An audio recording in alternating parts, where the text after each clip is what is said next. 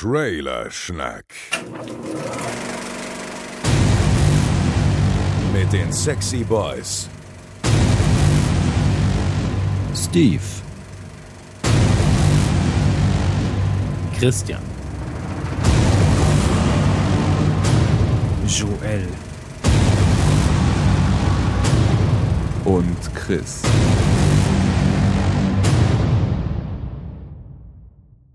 Hallo und herzlich willkommen zu Trailer Schnack, Ausgabe 17. Alles Neue macht der Mai oder das Jahr 2017. Denn in der ersten Ausgabe von Trailer Schnack im Jahr 2017 gibt es einige Neuerungen, die wir euch erklären müssen und erklären wollen. Wir, das sind natürlich Joel und ich, das sind aber auch noch zwei andere Fabelwesen, die sich in der linken und rechten Ecke im Trailer Schnack Studio, welches ja immens groß ist, versteckt Immens. haben.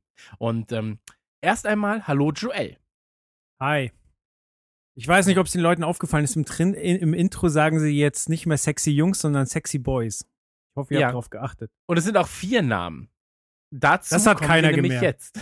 Dazu kommen wir nämlich, ist auch immer doof, fällt mir jetzt gerade erst ein, bevor wir da, dazu kommen, dass wir bei Nukular das Thema manchmal nicht verraten, als wenn das so mega geheim wäre. Weißt du, das, das ganze Cover ist danach gezeichnet. So, wir haben davor schon erwähnt, was es ist. Scheiß drauf. Die Leute hören sich die Intros ja nicht an. Wer sich das Intro dennoch angehört hat, der wird erfahren haben, es gibt zwei neue Trailer-Schnacker. Und zwar feste Trailer-Schnacker. Zum einen haben wir den Chris dabei. Chris, ähm, hallo. Servus. Schön, dass Genau, ich hier bevor du dich kann. vorstellst, zwei kleine Sachen zu dir. Ähm, zum einen bist du natürlich ein Freund von Joel und mir. Zum anderen wärst du der dritte gewesen, den wir damals in Trailer Schnack 1 vorgestellt hätten. Aber ähm, du konntest damals leider noch nicht. Und deswegen dachten wir uns jetzt, 2017 ist der Zeitpunkt, um das Trailer Schnack Team zu erweitern. Und da werden wir doch den Chris reinbringen, den wir eigentlich schon in Ausgabe 1 gerne dabei gehabt hätten. Hallo Chris. Hallo Christian. Schön, dass ich hier sein kann. Jetzt haben wir natürlich das Problem, wenn jetzt Chris genannt wird. Und wenn wir uns jetzt zu dritt treffen, dann weiß ich, wenn Joel dich anguckt, meint er wahrscheinlich dich. Oder er hat eine sehr, sehr schlechte Brille auf. Oder ähm, er meint mich, wenn er mich anguckt. Wenn jetzt der Name Chris fällt, dann haben wir natürlich ein Problem. Da müssen wir dann ein bisschen spontaner sein. Ich glaube, das wird zu ein, zwei lustigen Situationen führen. Ist auch der Grund, warum wir Chris Nanu gar nicht erst gefragt haben. Das stimmt. Das wäre wirklich sehr verwirrend. Das hätte nur Probleme gegeben. Ja, der Chris-Cast wäre doch auch super. Nur über Chrises. Naja. So schnell fliege ich raus. Ciao, Joel. Ach, Ähm, Künstlername wäre Chris- auch eine Alternative. Stimmt. Wir, wir können dich einfach Faultier nennen. Das ist auch eine. Und dann wird es auch ja. schwierig. Naja, äh, Chris, ganz kurz zu dir. Erklär mal kurz, wie alt bist du, wo kommst du her und welcher ist dein Lieblingsfilm? Also, Hoho. 32 Jahre, born and raised in München.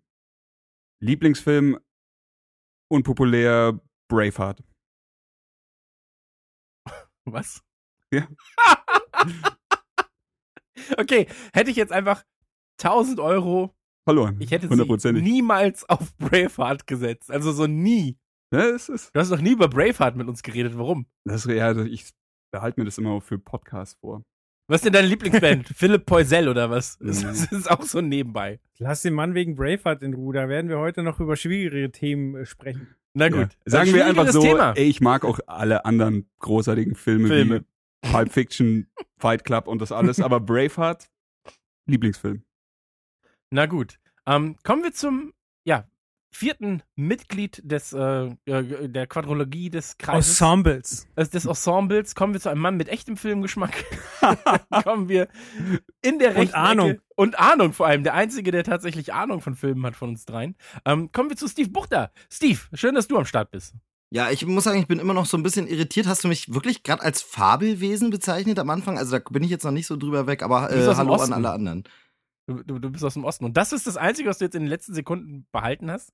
Nicht das Lob, das ich dir entgegengeworfen habe. Das wollte ich ein bisschen runterspielen, weil das ist natürlich wieder mega der Druck, ne? Jetzt muss ich hier so, jetzt wird, wenn ich auch nur einen Schnitzer mache und irgendwo mal irgendein Film-Info falsch rüberbringe, dann heißt das, aber es hieß doch, der hat Ahnung eigentlich. Ja, wann kam Pulp Fiction? Äh, 94. Nicht schlecht. From Dusk Till Dawn? Äh, hätte ich jetzt auf 97 äh, geschätzt. Ah, 96. Leider bist du Ah, verdammt. Siehst du schon raus. Ciao. Glaube ich. Vielleicht habe ich auch einfach den Fehler gemacht. Ich bin so gespannt, was sein Lieblingsfilm ist. Genau. Ähm, deswegen, Steve, stell dich doch mal ganz kurz vor. Ähm, einige Leute dürften dich ja schon kennen. Du warst in der vorletzten, sage ich jetzt mal, also weil dazwischen gab es ja noch eine ganz kurze Ankündigung. Ähm, Ausgabe unser Dauergast, aber für diejenigen, die es nicht gehört haben, wie alt, woher und welche ist dein Lieblingsfilm? Genau, also ich bin der alte Sack in der Runde, 36 und ähm, ja, aus dem Osten. Äh, Ich hoffe, ihr habt- seid ein bisschen äh, sanft zu mir und äh, gebt mir eine Chance. Und mein Lieblingsfilm ganz einfach, also schwierig eigentlich, weil so viele geile Filme, aber äh, Lieblingsfilm, den ich immer wirklich jederzeit gucken kann, Jurassic Park. Also ganz klar Spielberg, Fanboy, äh, genialer Film. Und du hast einen Chris wegen, wegen Braveheart äh, runtergemacht. Ja, aber Jurassic Park hat Dinos. Ach so, ach so, äh, ist das der Maßstab? Aber stell dir mal vor, die ganzen Braveheart-Typen, die ganzen Schotten, gegen Dinos. Wollte ich auch gerade sagen, Braveheart versus Jurassic Oder die Park, reiten nicht auf scheiß Pferden, die reiten auf den Dinos. Dann hätten wir einen Film, der dir auch wieder gefallen würde, oder? Dann hätten wir einen Film, da wäre ich mega dabei. Ich So. red mal mit Und dann sind sie noch. Nazis. Nazi-Schotten auf Dinos. Geil. Naja, wie dem auch sei, ähm, ihr beide gehört jetzt fest zu, äh, ja, zu unserem Ensemble. Wir werden also zu viert die Trailer-Schnacker sein. Und ähm, das Ganze wird so sein, dass wir jetzt auch, weil wir eben gemerkt haben, es kommen so viele Trailer zu Spielen, zu ähm, Serien, zu Filmen, dass wir zu zweit einfach nicht immer Gelegenheit finden, aufzunehmen. Joel und ich haben feste Jobs, also ihr auch, aber noch, ja, noch. noch, ja. Also Joel und ich haben feste Jobs, deswegen war es immer schwer, da gemeinsam irgendwie mal immer Zeiten zu finden. Und deswegen haben wir unsere Gruppe vergrößert, damit wir mehr Output liefern können. Und ähm, ich glaube, das wird sehr, sehr, sehr, sehr schön. Des Weiteren 2017 steht an, dass wir auf ähm, YouTube und Facebook weitaus aktiver werden. Ähm, dazu später mehr. Und es gibt noch ein, zwei kleine Veränderungen. Ähm, ja, was, was generell das Nukuversum und äh, Webseiten angeht, aber auch dazu irgendwann dann im Laufe des Jahres 2017 weitaus mehr Informationen. Ähm, das soll es jetzt an Personaländerungen gewesen sein. Ähm, Chris, Steve, willkommen beim Trailerschnack, willkommen ähm, als fester Teil des äh, großartigen Nukuversums und ähm, ich freue mich sehr, euch äh, an Bord zu haben. Ja, wir freuen uns auch auf jeden Fall. Vielen, vielen Dank für die Einladung. Ähm, da muss man nicht lange überlegen. Coole Sache. Wir hoffen natürlich, dass wir dem Ganzen gerecht werden. Das Ding ist ja immer, man kennt es ja so von Bands, wenn dann plötzlich so ein neues Mitglied dabei ist, meistens gehasst. Finden alle immer scheiße. Sagen, ihr "Ah, Rott?" vorher waren sie viel besser ohne den. Und äh, naja, das wird jetzt so. Wir sind jetzt quasi der neue Schlagzeuger und der neue Bassist oder so. Dafür sind wir jetzt zu Ja, zweit. Ich meine, könnt ihr den kompletten Hass einfach spalten, dann ist es für uns nicht mehr so schlimm. Ja, das Das- äh, passt. Das ist wie die Euro-Umstellung, alles nur noch die Hälfte. genau. auch der Hass, er wird halbiert. Ja, ist doch schön. Ich mache mir da wenig mal- Sorgen, muss ich sagen. Also zum Beispiel die letzten drei oder vier positiven Rezensionen bei, bei äh, iTunes ähm, haben den Steve erwähnt. Ich meine, wir hatten auch dazu aufgefordert, aber es hat funktioniert. Stimmt. Ja, aber ob das Das- nochmal funktioniert, ich glaube ehrlich, ehrlich gesagt nicht. Der Neuigkeitenwert ist dann irgendwie weg, ne? Das stimmt, aber wir werden ja jetzt auf jeden Fall auch ähm, in der TV-Spielfilm werden wir eine große Anzeigenkampagne starten mit euch als äh, neue Anchorman. Ja, weil wir so gute Radiogesichter haben. So, das, Podcast-Gesicht. ah, der, der Steve, das ist ein richtiges Podcast-Gesicht. Oh, schön. Radiogesicht gibt's nicht mehr, es gibt nur noch Podcast-Gesichter. 2017. Wie dem auch sei. Mhm. Ähm, natürlich ist dies auch eine reguläre Folge von äh, Trailerschnack und da übergebe ich jetzt mal ganz kurz an Joel. Joel wird euch ähm, erzählen, welche Trailer wir beömmeln werden. Und wie immer gilt, geht zuerst auf trailerschnack.de, schaut euch die Trailer an und danach hört ihr unsere, ja, unreflektierte Meinung über dieses Filmchen. Unsere Ergüsse. Boah. Genau, fangen wir gleich an mit Silence. Silence ist ein neuer Film von Martin Scorsese und äh, sehr, sehr prominent besetzt mit Adam Driver, Liam Neeson, Andrew Garfield.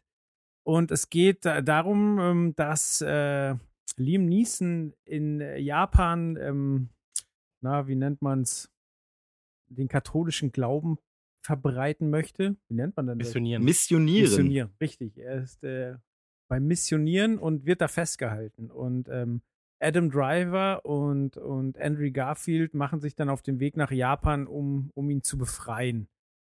Ich finde es schon mal bemerkenswert, dass äh, Quing Gong und ähm, Kylo Ren zusammen in einem Film spielen.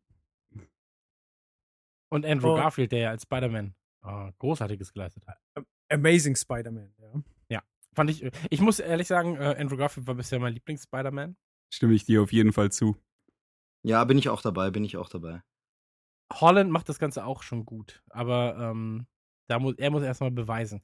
Ähm, bevor ihr gleich mehr über den Trailer redet, ich habe ja ein Problem mit Martin Scorsese. So generell.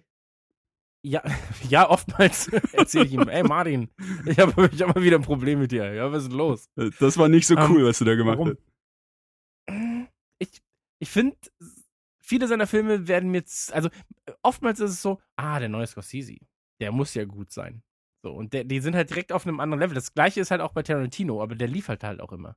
Weil wenn du dir zum Beispiel Scorsese an, äh, anguckst, ich fand äh, Kundun hieß er, glaube ich, oder Kundun oder Bringing Out the Dead, fand ich nicht so geil. Aviator fand ich halt auch nur ähm, stilistisch schön, fand ich aber jetzt auch inhaltlich nicht so spannend. Ähm, Hugo hieß, glaube ich, der von 2010, Hugo 2011. Cabret, ja. Ja, fand ich auch nicht so super geil. Und Wolf of Wall Street hat halt schöne Bilder, aber ist auch, muss man leider sagen, aufgrund von DiCaprio leider ähm, sehr, sehr in den Himmel gelobt worden. Natürlich hat Scorsese auch geile Sachen gemacht. Also äh, Taxi Driver zum Beispiel ist einer meiner absoluten Lieblingsfilme. Äh, Goodfellas ist einer der geilsten Filme überhaupt. Ähm, aber er ist halt eher so, für mich ist er immer ein bisschen so in dieser Gangsterschiene. So, das kann er halt, weißt du, so Raging Bull, wie heißt er im Deutschen nochmal? War, war, nee, Wie ein wilder. Stier. Achso, okay. Ja. okay. Ähm, aber ich verbinde halt immer mehr so dieses Gangster-Ding mit ihm. Ähm, man darf bei Silence aber nicht vergessen, ähm, dass die Besetzung ist halt richtig krass. Also ich finde Liam Neeson einfach, Liam Neeson ist einfach der geilste Typ. So. Da würde ich ganz kurz einhaken, noch bevor wir jetzt eben dann ins Er war Oskar Schindler. Du darfst nicht Also- einhaken, er war Oskar Schindler. Ganz, ganz kurz zu. Silence. Äh, bevor wir zu Silence kommen, zu Scorsese, würde ich mich reinhängen und würde sagen, ich finde immer, der ist so ein bisschen wie so eine alte, coole Band, wo man die alten Sachen richtig abgefeiert hat und wo dann jetzt alle paar Jahre nochmal so ein neues Album kommt und man sagt, na, aber so richtig geil ist nicht mehr. Aber klar, eigentlich kann es schon. Also so ein bisschen, da stimme ich dir zu, die früheren Sachen waren besser, auch wenn das ein Bisschen alter blöder Ärzte, oder? Klischeesatz ist. Aber irgendwie das neue Zeug so, hm, ja, hm, ist da, also der ganz große Wurf war jetzt schon lange nicht mehr dabei. Also wenn ich zum Beispiel auch an Shutter Island oder sowas denke, dann, ja. Departed hat euch auch nicht gefallen? Ja, aber da ist ja, ist ja ein Remake. Parted ne? fand ich schon okay, fand ich den Soundtrack aber geiler als, als den Film. ne, das, das Problem, das ich da halt sehe, ist, dass er, ähm, also er hat, ja, er hat ja so Schauspieler, der er immer einsetzt. So Harvey Keitel ist halt dabei, ähm, so ein äh, Daniel Day-Lewis, den hat er häufiger dabei. Ich glaube, Jodie Foster da auch zwei, dreimal mitgedreht. Ähm, oder halt auch jemand wie natürlich Leonardo DiCaprio, der ja irgendwie so, der war ja in Wolf of Wall Street bei Shutter Island, äh, Departed, Aviator Ja, das stimmt schon. und noch so. Der Haus- Ähm, und Hofschauspieler, genauso wie Ja, nur Robert äh, De Niro. Depp bei, bei ähm, Burton, ja. Ja, Genau. also Robert De Niro war halt, glaube ich, nur er war noch häufiger zu sehen. So. Und ähm, wenn du dir die besten Schauspieler holst, dann hast du zumindest größere Chancen, sage ich mal, dass der Film nicht richtig scheiße wird. So. Und ähm, aber ich will ihn auch gar nicht zu schlecht reden, weil er hat ja mit, mit seinen alten Werken hat er ja durchaus gezeigt, was er kann. So. Ähm, ich wollte nur vorab, bevor wir über Silence reden, kurz sagen, hm, Der, der Name allein Ja. hypt dich noch nicht, meinst du? Du willst erst mal sehen. Nee, genau. Also das, es gibt, glaube ich, nur zwei, drei Namen, wo ich sag, sag die hypen mich, wenn es um Filme geht. Das ist ein Tarantino, so, das ist ein Rob Zombie, obwohl ich weiß, dass seine Filme nicht alle gut sind, so, aber da weiß ich, was mich ungefähr erwartet. Ähm, und das ist halt auf Schauspielseiten ist es halt Bruce Willis, weil ich einfach Bock drauf habe. Weil er halt Bruce Willis ist, so. Also ich habe auch noch zwei Sachen zu Scorsese zu sagen. Zum einen habe ich die äh, TV-Serie Vinyl noch nicht gesehen, die er zusammen mit Mick Jagger produziert hat. Die interessiert mich aber ziemlich. Ist aber, glaube ich, auch nach ein oder zwei Staffeln abgesetzt worden. Also kann nicht so super erfolgreich gewesen sein.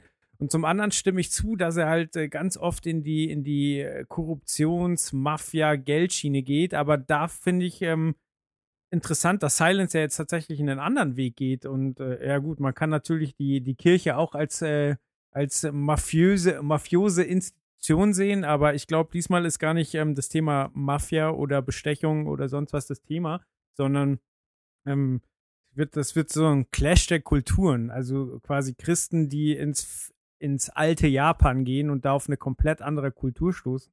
Und das finde ich dann schon interessant, wie er das umsetzen wird. Also ich muss ganz ehrlich sagen, ich habe mir den Trailer zweimal hintereinander anschauen müssen, um wirklich zu verstehen, was er von mir will und wohin er mich mitnehmen will. Ich habe beim ersten Mal dachte ich einfach nur so, okay, okay, der sieht aus wie Jesus und was zur Hölle soll das? Und beim zweiten Mal habe ich dann gemerkt, dass sie in Japan einfach ein krasses, also eben religiös einen Konflikt haben. Ich glaube, dass sie dem den Katholiken gar nicht so wohlgesonnen sind und äh, dass es deswegen eben zu diesem riesen Clash kommt. Oh, Also Liam Neeson hat wahrscheinlich deswegen Probleme und die müssen ihn da rausholen. Aber ich glaube, das könnte relativ spannend werden. Man muss ja dazu sagen, der Film wurde übrigens nicht in Japan gedreht. Schock, oh schwere Not. Sondern, da habe ich mich nämlich vorher noch reingelesen, weil sie nur 50 Millionen Dollar Budget haben, ja, für den Film, ähm, mussten sie nach einem günstigeren Ort suchen. Und da haben sie in Taipei gedreht, in der, ähm, in Taiwan, also in China. Nur damit man das weiß. Also Japan für den schmalen Geldbeutel. Genau, das, das, das Billiglohn Japan. Quasi. Ja, es hat mich gleich gewundert, ist mir gleich aufgefallen, total. ja, die Steine sahen nicht aus wie japanische Steine. Das habe ich auch gesehen. Ich wollte es nur erwähnt haben. Bei den Aufbauarbeiten, habe ich übrigens heute Mittag gelesen, ähm, kam, also kam, kam irgendwie Anfang Januar ähm, jemand zu, äh, zu Tode, einer der Ah, Mitarbeiter. shit. War ein Unfall am Set. Einer tot, zwei verletzt. Schwierig. Aber es ist noch nicht wie bei The Crow.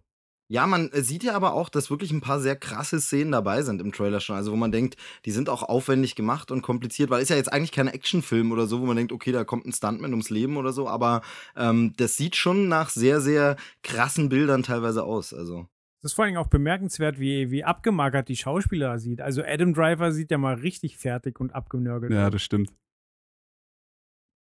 traut sich keiner mehr was dazu zu sagen.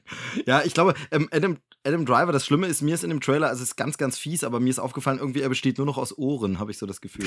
Aber das war schon, das war schon bei Star Wars so. Sobald er den Helm abgenommen hatte, hast du Ohren gesehen. Ich habe dann äh, na, beim dritten Mal schauen oder so mal drauf geachtet und es ist relativ häufig so, dass sie ihm die Haare vor die Ohren gemacht haben. Aber sie luken halt dann doch noch raus. Der Typ hat einfach krasse Segelohren. Aber ich find's krass, dass dann so einer halt dann doch äh, mit solchen Regisseuren zusammenarbeitet. Nee, weil er ist ja auch ein guter Schauspieler, Ja, ja, also das eben, auf jeden ja Fall, aber ich habe das Gefühl, vielleicht wirkt es mit den Ohren auch ein bisschen krasser, weil er jetzt so dürre nochmal ist, dass das dann dazukommt. Also auf jeden Fall, er ist ja ein Top-Schauspieler, also er macht das schon echt gut.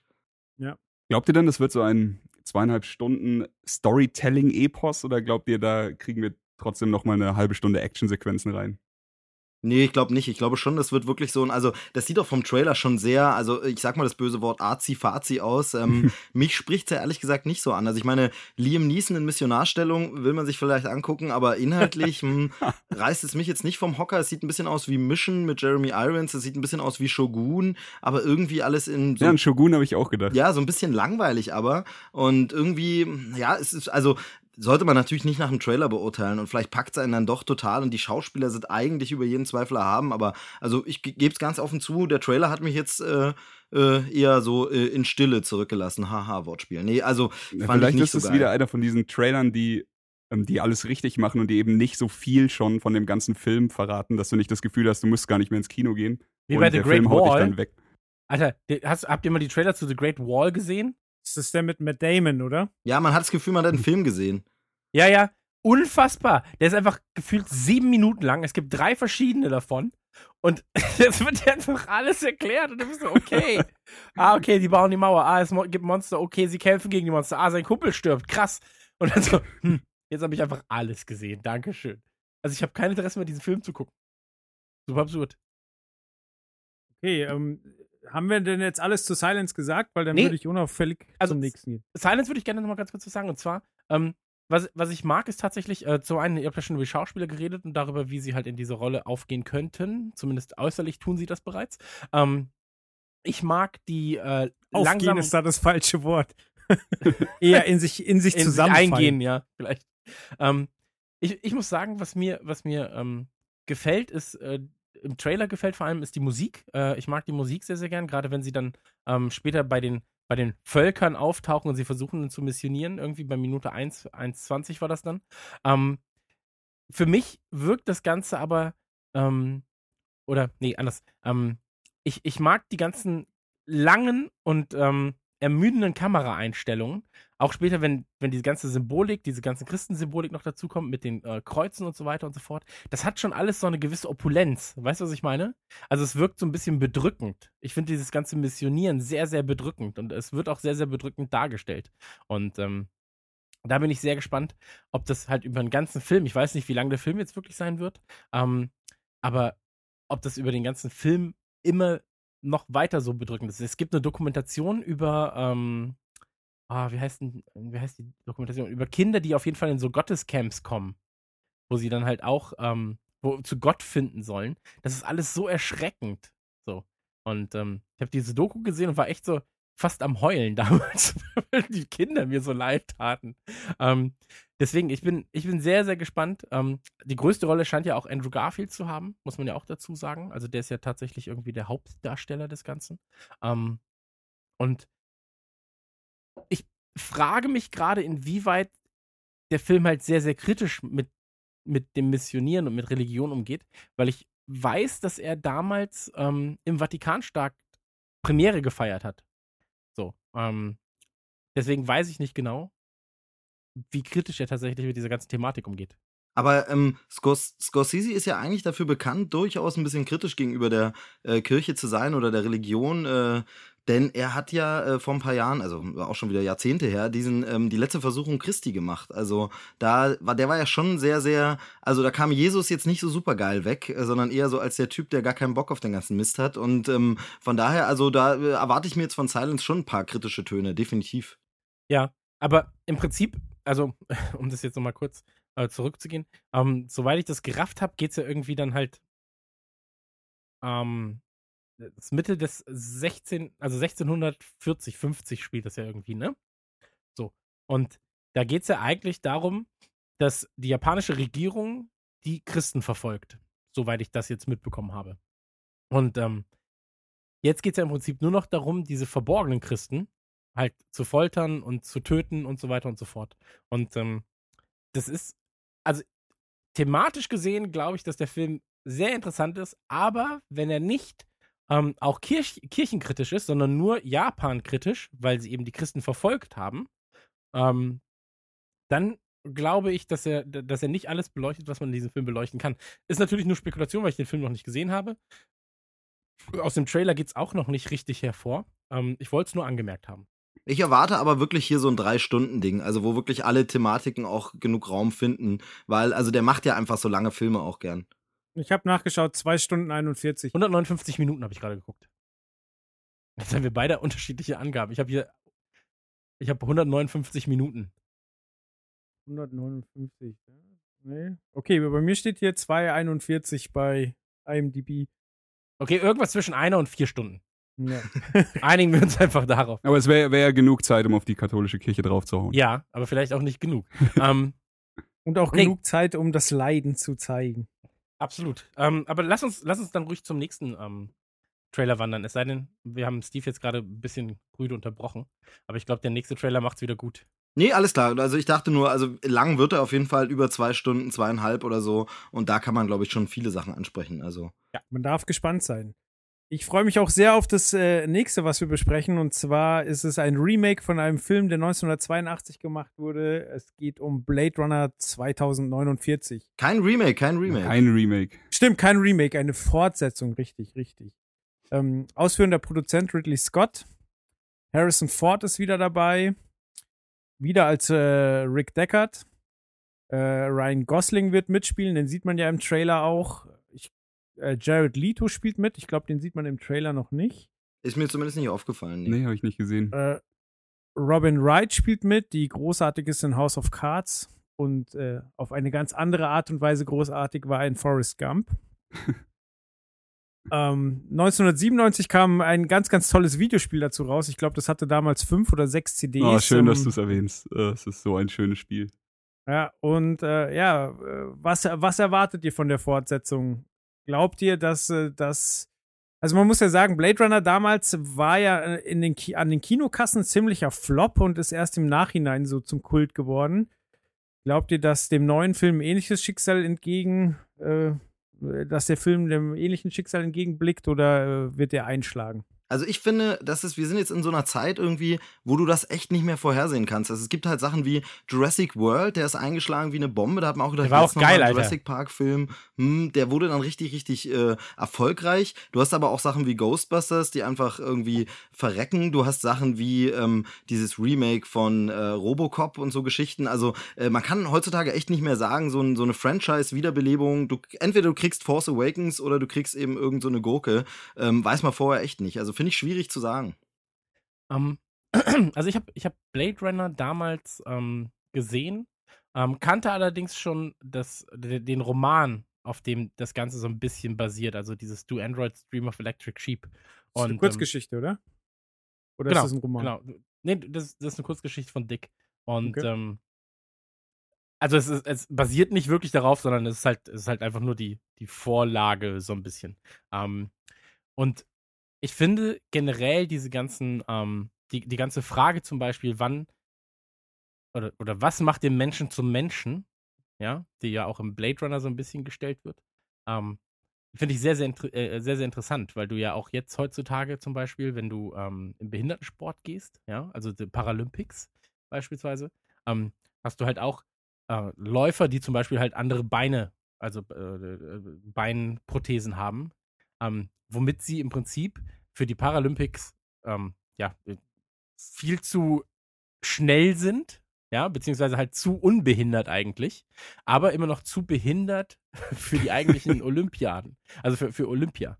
Und deswegen ist es halt gerade in unserer heutigen Zeit, wo du mit, ähm, wo du mit ähm, äh, Bionik, heißt es Bionik? Ich bin mir nicht unsicher, ich bin mir gerade unsicher, mein Kopf ist gerade voll. Aber wo du, wo du eben durch Technik so, so viele Dinge, die einen Menschen, die einen Menschen ausmachen, also zumindest körperlich, ersetzen kannst, ist die Frage ja immer noch, also wird die Frage ja immer aktueller. Also das siehst du ja auch, dass Spiele wie Deus Ex die Frage aufgreifen. So.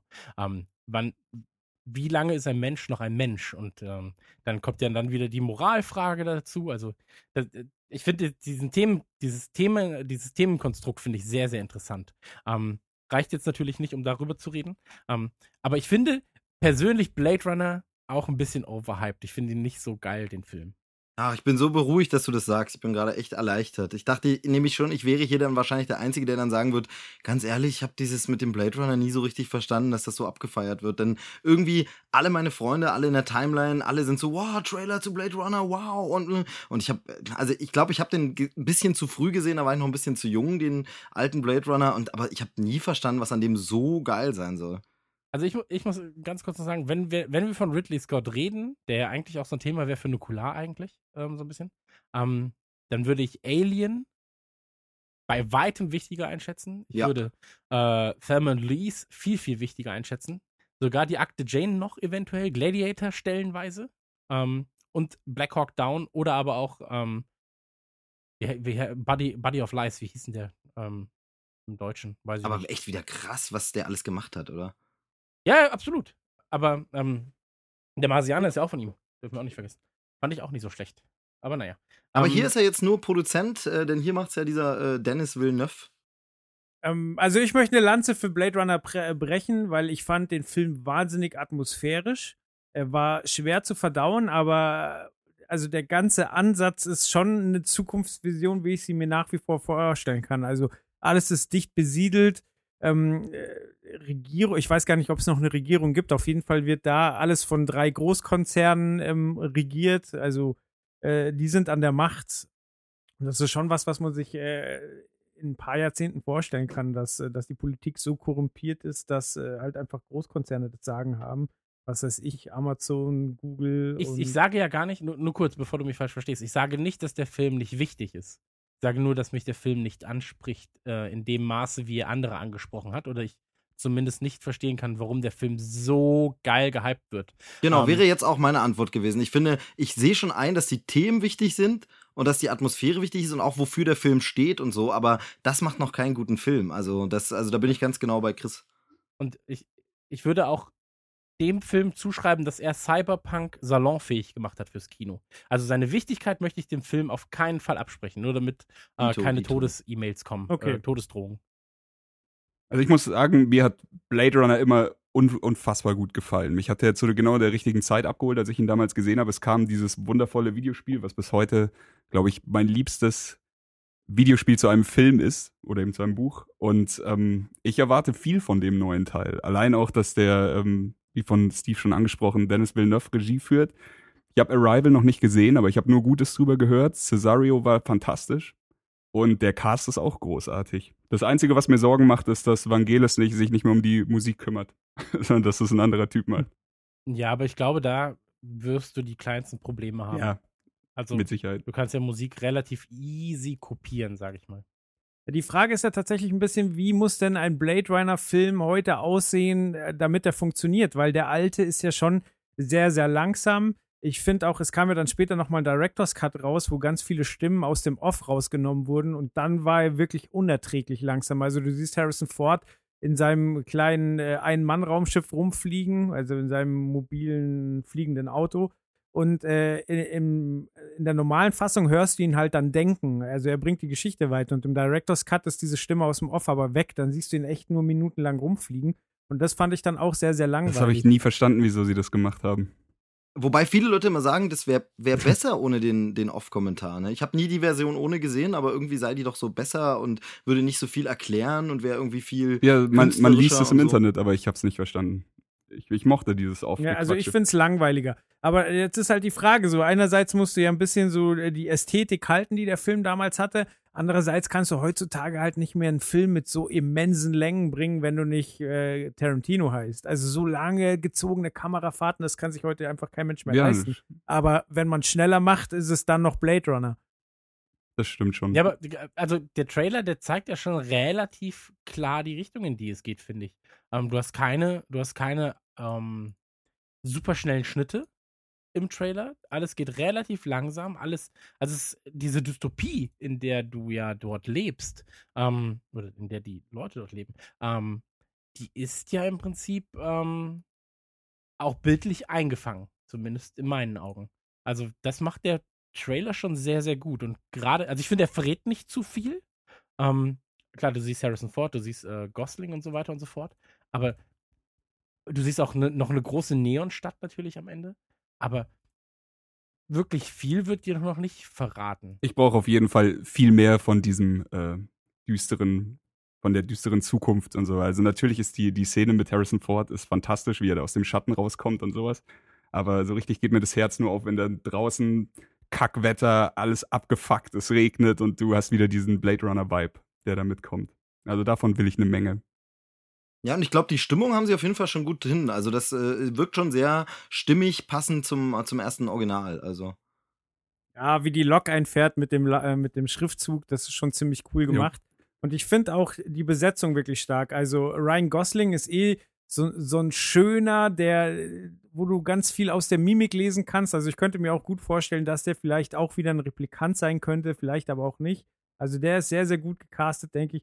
Und Jared Leto ähm, kann sowieso viel, wenn er nicht gerade eine schlechte Joker-Rolle annehmen muss. Und ähm, also da bin ich sehr, sehr gespannt. Ich freue mich auf jeden Fall. Ich habe heute gelesen, dass Batista mitspielt.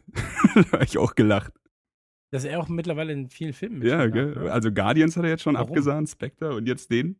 Keine Ahnung, aber er scheint zu funktionieren. Ja, die Frage ist halt immer, was er da so an Sprechrollen hat. Also in Guardians, da passt's halt, aber bei anderen Sachen finde ich es schwierig, ja. Das schreibe ich so. Ansonsten, Film kommt ähm, am, ich glaube, kann das 6. Oktober? Kann das sein? Ja, irgendwie so. Auf jeden Fall dauert noch ganz schön lange. Oktober Im Herbst ist er 2017, dran. denke ich, ja. Ja, ich hatte 5.10. aufgeschrieben. Also kommt ungefähr hin. Sehr gut. Wir- Ähm, Was viel früher startet, ist La La Land. Der startet nämlich jetzt schon am 12.01. Und wir haben schon wieder Hey. den Herrn Gosling. Richtig. Richtig. Ja, das ist auch von der Besetzung kann man auch sagen, so auf die Nummer sicher gegangen. Ryan Gosling für die Herren, ähm, Emma Stone, nein, Emma Stone für die Herren, Ryan Gosling für die Damen. Ups. Emma Stone für beide, Alter. Glaube ich. Ja. J.K. Simmons für Aber auch beide. Ryan Gosling, glaube ich, für beide. Ja, wollte ich gerade sagen. Das, das, ich, ich muss ja sagen, Emma Stone ist einfach eine der sehr interessant. Okay. Ach Gott. Redet ihr mal. Ey, sie war halt bei Spider-Man dabei, es tut mir leid, da hat sie halt direkt gewonnen. Ja, die Rolle in Spider-Man fantastisch. Ähm, ich ich finde sie von Grund auf sympathisch. Ich sehe sie sehr gern.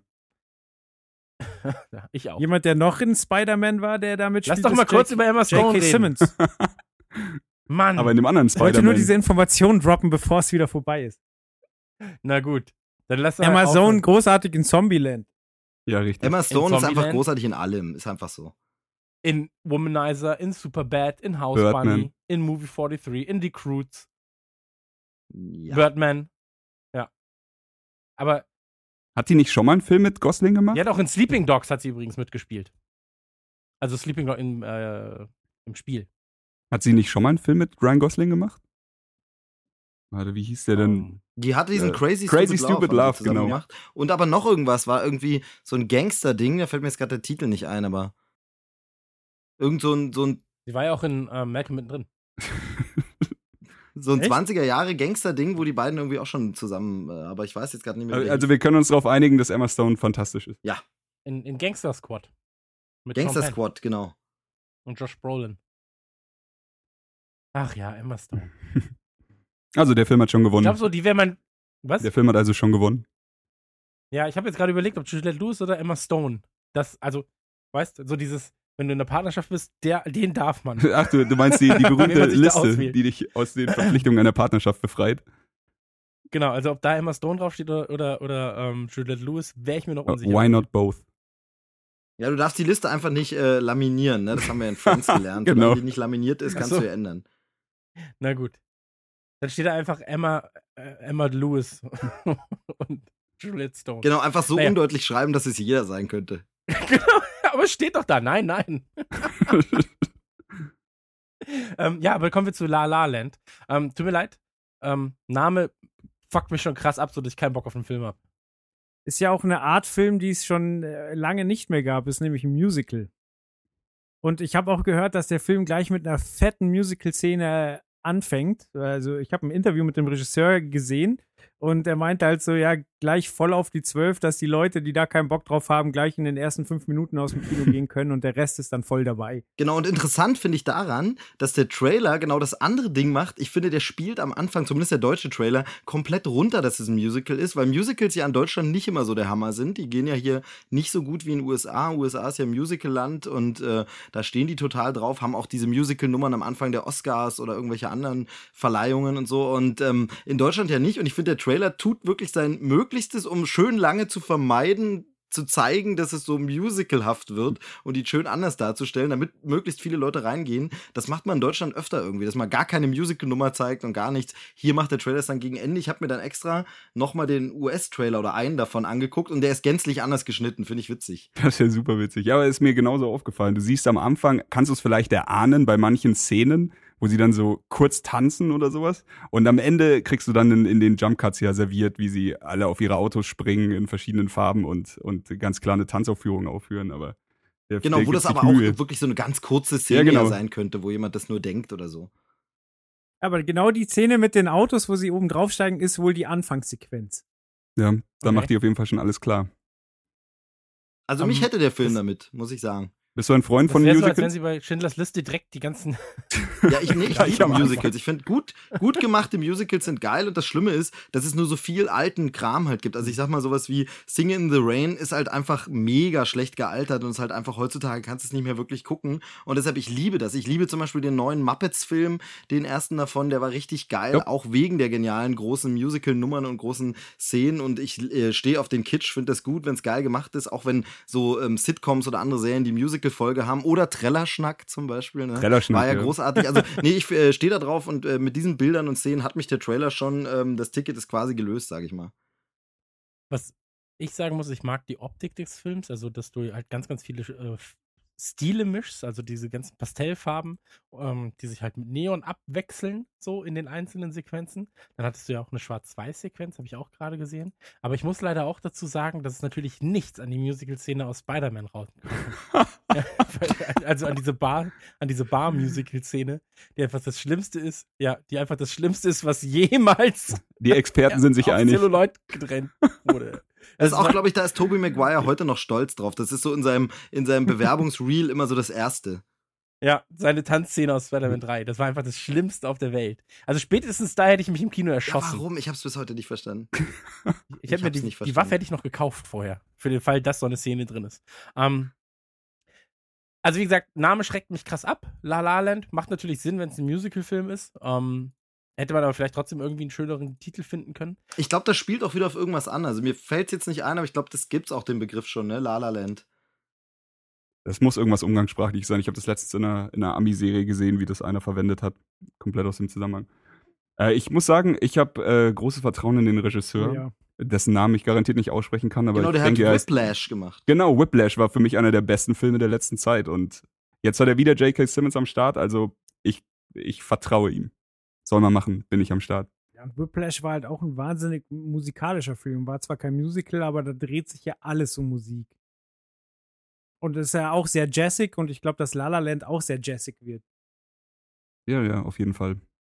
Ja, Whiplash ähm, fand ich einen krassen Film. Also, ich meine, J.K. Simmons hat wahnsinnig gut gespielt. Die, die Story ist richtig hart. Ich wäre aber auch damit okay gewesen, wenn der Film damit endet, dass äh, der Junge dafür sorgt, dass äh, der Lehrer seinen Job ver verliert und einfach gebrochen zu Ende geht. Dann wäre es ein richtig krasses Drama gewesen, aber eigentlich haben sie ja mehr oder weniger noch ein Happy End hinten dran gehängt. Ich weiß nicht, ob das von Anfang an so geplant war oder ob sie irgendwann dazu gezwungen waren. Also klar, die Endszene, wo er dann am, am Schlagzeug sitzt, ist wahnsinnig krass, aber ich hätte, der Film hätte, glaube ich, bei mir noch mehr Eindruck gemacht, wenn der Junge einfach im Arsch gewesen wäre. Du meinst, die Szene ist stark, so, du sitzt im Kino und kriegst Gänsehaut, weil das einfach alles so krass ist, was passiert, aber der Film verliert deswegen ein bisschen an Glaubwürdigkeit. Richtig. Also, also klar, also es sind ja eigentlich zwei Twists drin. Also sorry, wenn ihr noch nicht geguckt habt. Ich habe ihn noch nicht gesehen. Auch, Ach so, Ich bin auch gerade so, hm. Okay. Gut, dann Dann lassen wir das. nächster. aber gut, aber Schaut gut. euch Ich habe äh, nur Jungs. Gutes über den Film gehört und ähm, also werden ihn auch noch anschauen. Aber ähm, weiß ich gar nicht, ob man das dann so vergleichen kann mit dem La La Land. Das scheint ja doch eine ganz andere Tonalität zu sein. Ja, bei Whiplash gibt es eine lustige Geschichte. Wir machen jedes Jahr, also Joel und ich, jetzt schon fast seit 15 Jahren oder sowas, schauen wir uns immer die Oscar-Verleihung an und tippen davor auch immer. Und ich, ich hatte meine kompletten Tipps schon fertig und bin am Tag der Verleihung in Whiplash gegangen in diesem Jahr und habe meine kompletten Tipps nochmal geändert und habe alles auf Whiplash geschrieben. So gut hat mir der gefallen. Also schaut ihn euch an. Okay. Gut, wer schon länger nichts mehr mit Oscars zu tun hatte, ist äh, Mel Gibson, der Regisseur von Hacksaw Ridge. Habe ich das richtig Ich, ausgesprochen? ich hätte Hacksaw Rich oder so gesagt, aber Ja, Hacksaw Ridge würde ich auch Hacksaw sagen. Ridge. Okay. Aber du kannst ja noch mal Andrew Garfield sagen, hattest du nämlich gerade auch Probleme. Da bleibe ich lieber bei äh, Hugo Weaving, Hugo, Hugo Weaving aus Matrix oder Herr der Ringe, der auch mitspielt in Hacksaw Ridge. Scheißfilm. Ich sag jetzt schon Scheißfilm. Vince Vaughn als Drill Sergeant brauche ich Nenn ihn nicht. einfach die Entscheidung. Ich finde immer schwierig mit den Titeln. Ich habe es vorhin extra nochmal nachgeguckt, warum der eigentlich so heißt, weil ich das immer so, der hat halt, warum heißt er nicht wie der Typ, um den es geht, ne? Also Hacksaw Rich, kein Mensch kann irgendwas damit anfangen. Äh, man bricht sich die Zunge beim Ticket bestellen. Deutscher Untertitel, die Entscheidung ist genauso bekloppt irgendwie. Also ich finde den Titel auch furchtbar. Ganz Jetzt äh, soll gar nichts über den Film aussagen, aber warum heißt der nicht einfach irgendwie anders? Ja. Stimmt. Ich habe mir gar nicht großartig Gedanken gemacht, was die Hacksaw Ridge oder wer oder Ist ein was Ort. das ist. Ich dachte, das wäre diese, diese, ist es diese Klippe, um, um die es geht, die man im Ja, Trailer ja, sieht? genau, ist ein Ort. Das ist der umgangssprachliche Name für diesen Ort, um den es Ah, okay. geht dort.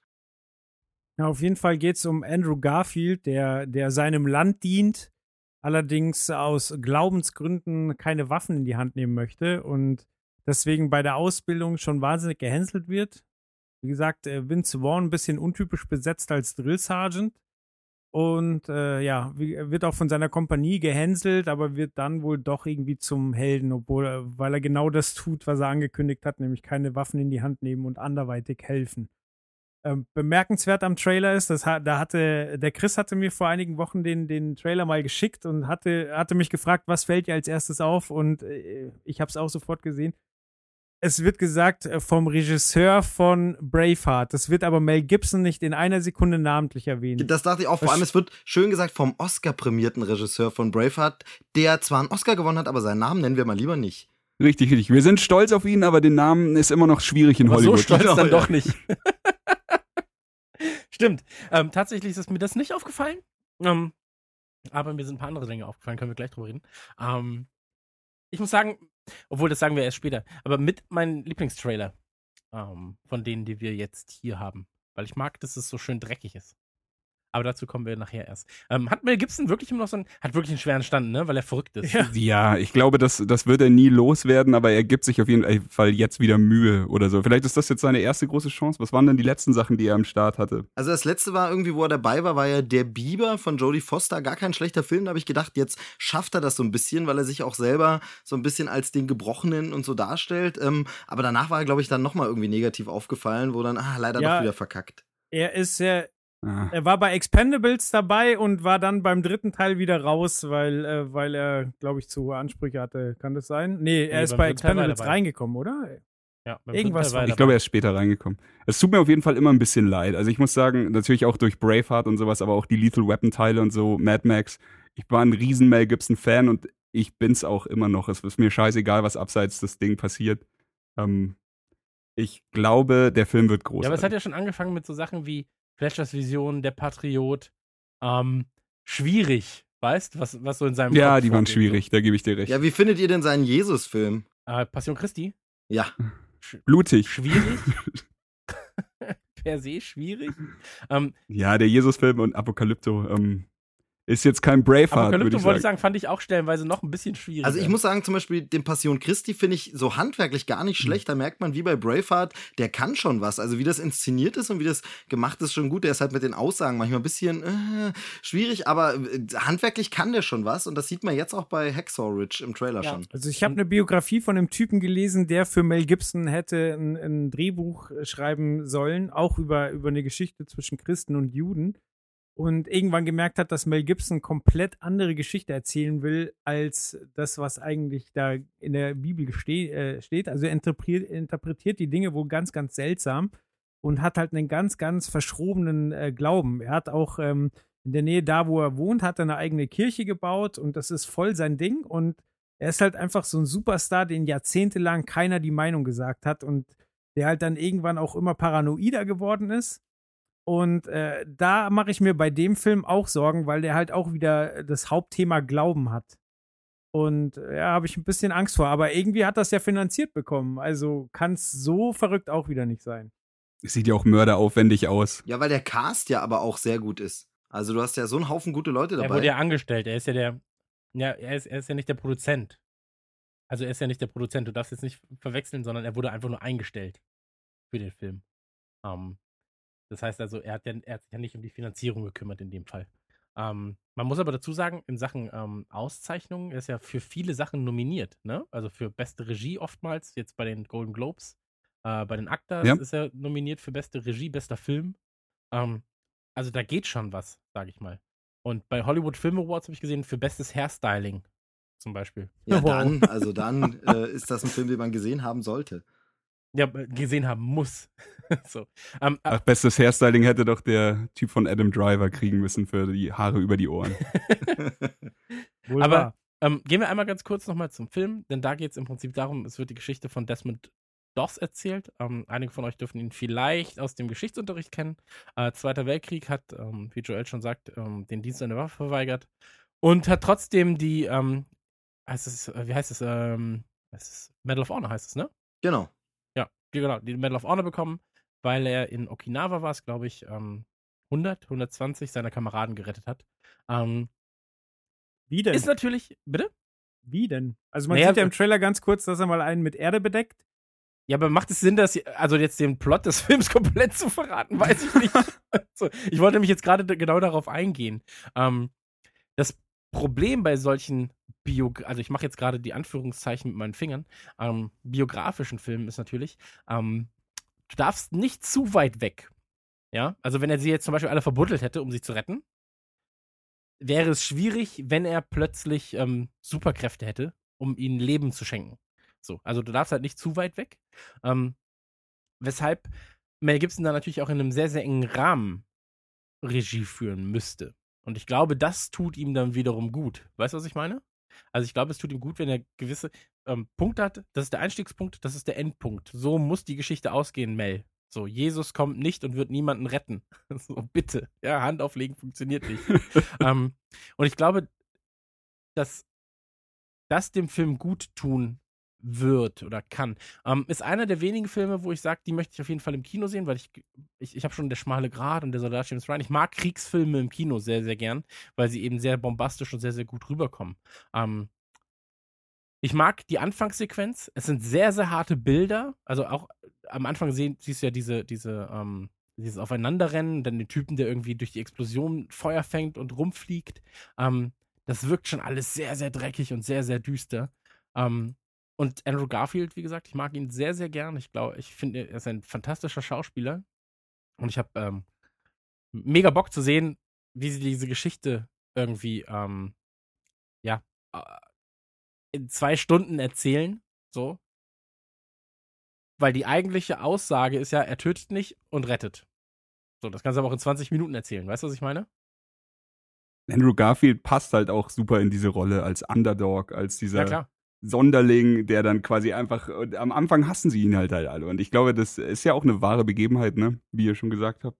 Ich glaube, das wird super funktionieren. Das wird wieder vielleicht ein bisschen zu cheesy, aber ich denke, es wird funktionieren am Ende.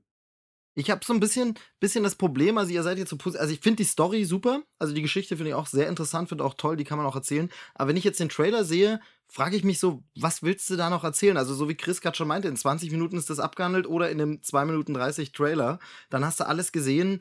Ich habe jetzt null Verlangen, das irgendwie jetzt noch mal länger in zwei Stunden zu sehen. Also ich sehe in diesem Trailer komplett schon, wie er am Anfang fertig gemacht wird. Ich sehe, wie er sich dann durchsetzt vor Gericht. Ich sehe, wie er dann die Leute rettet. Also im Grunde habe ich alles die gesehen. seinen Geschichte von Captain. America. Ich weiß nur nicht, stirbt er oder überlebt er oder stirbt er erst als alter Mann? Ja, gut, das kann ich dann auch schnell nachlesen. Das ist einmal kurz gegoogelt. Also ich so richtig und nochmal zu dem Thema Mel Gibson Regie, genau wie Chris schon gesagt hat, der ist natürlich dann engagiert einfach, wird dazugeholt. Äh, schön, dass er noch eine Chance kriegt. Ich glaube aber deshalb eben auch, dass das mehr wie so eine Auftragsarbeit ist. Ich glaube nicht, dass das so ein Herzensprojekt von ihm ist und ich glaube nicht, dass man dann unbedingt eine Handschrift rausliest, sondern es wird so ein Film sein, wo man sagt, ja, war gut gemacht, hätte aber auch jeder andere Regisseur sein können. Kann ich jetzt gar nicht mehr sagen, dass das derselbe Regisseur war wie bei Braveheart oder so. Ist jetzt nur meine Vermutung. Also ich finde die Geschichte eigentlich gut, aber irgendwie kriegt mich der Trailer nicht.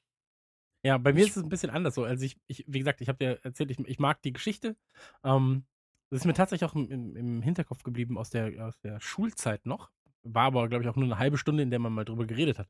Und genau das ist halt der ausschlaggebende Grund, wo ich sage, eigentlich ähm, reicht es für einen Kurzfilm. So, also es ist halt nichts, wo ich jetzt sage, das muss über zwei Stunden erklärt werden und dann muss er nochmal gedemütigt werden und nochmal gedemütigt werden und nochmal gedemütigt werden. So, du weißt, er wurde gedemütigt. Okay, ja. ich weiß, ich sehe das eher sogar als Doku. Ich würde da super gerne eine Doku darüber sehen. Ja, genau, aber ähm, die, die, die verkauft sich halt nicht im Kino. Ja, so, das, ist halt, was dran. das ist halt schade. ähm, und ähm, da ist es halt so, für mich steht und fällt, also dadurch, dass es halt passiert ist und ich weiß, dass es quasi real war, zumindest die Umstände waren real, ähm, glaube ich, steht und fällt es vor allem mit der Optik des Films für mich.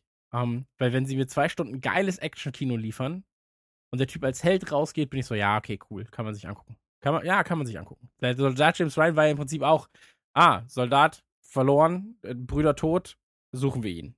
Und dann ging er wie lange? Siebeneinhalb Stunden? Gefühlt. so gefühlt. Ähm, und, und da haben sie halt einfach trotzdem durch die Bilder natürlich auch wieder viel wettgemacht, weil die Bilder damals einfach richtig, richtig krass waren. Und jeder von uns wird sich daran erinnern, wo der Typ einfach äh, das Messer in, den, in, den in die Brust gerammt kriegt. Ganz, ganz langsam. So. Ähm, weil das einfach Szenen sind, die dir nicht aus dem Kopf gehen, wenn du sie ein, zwei Mal gesehen hast.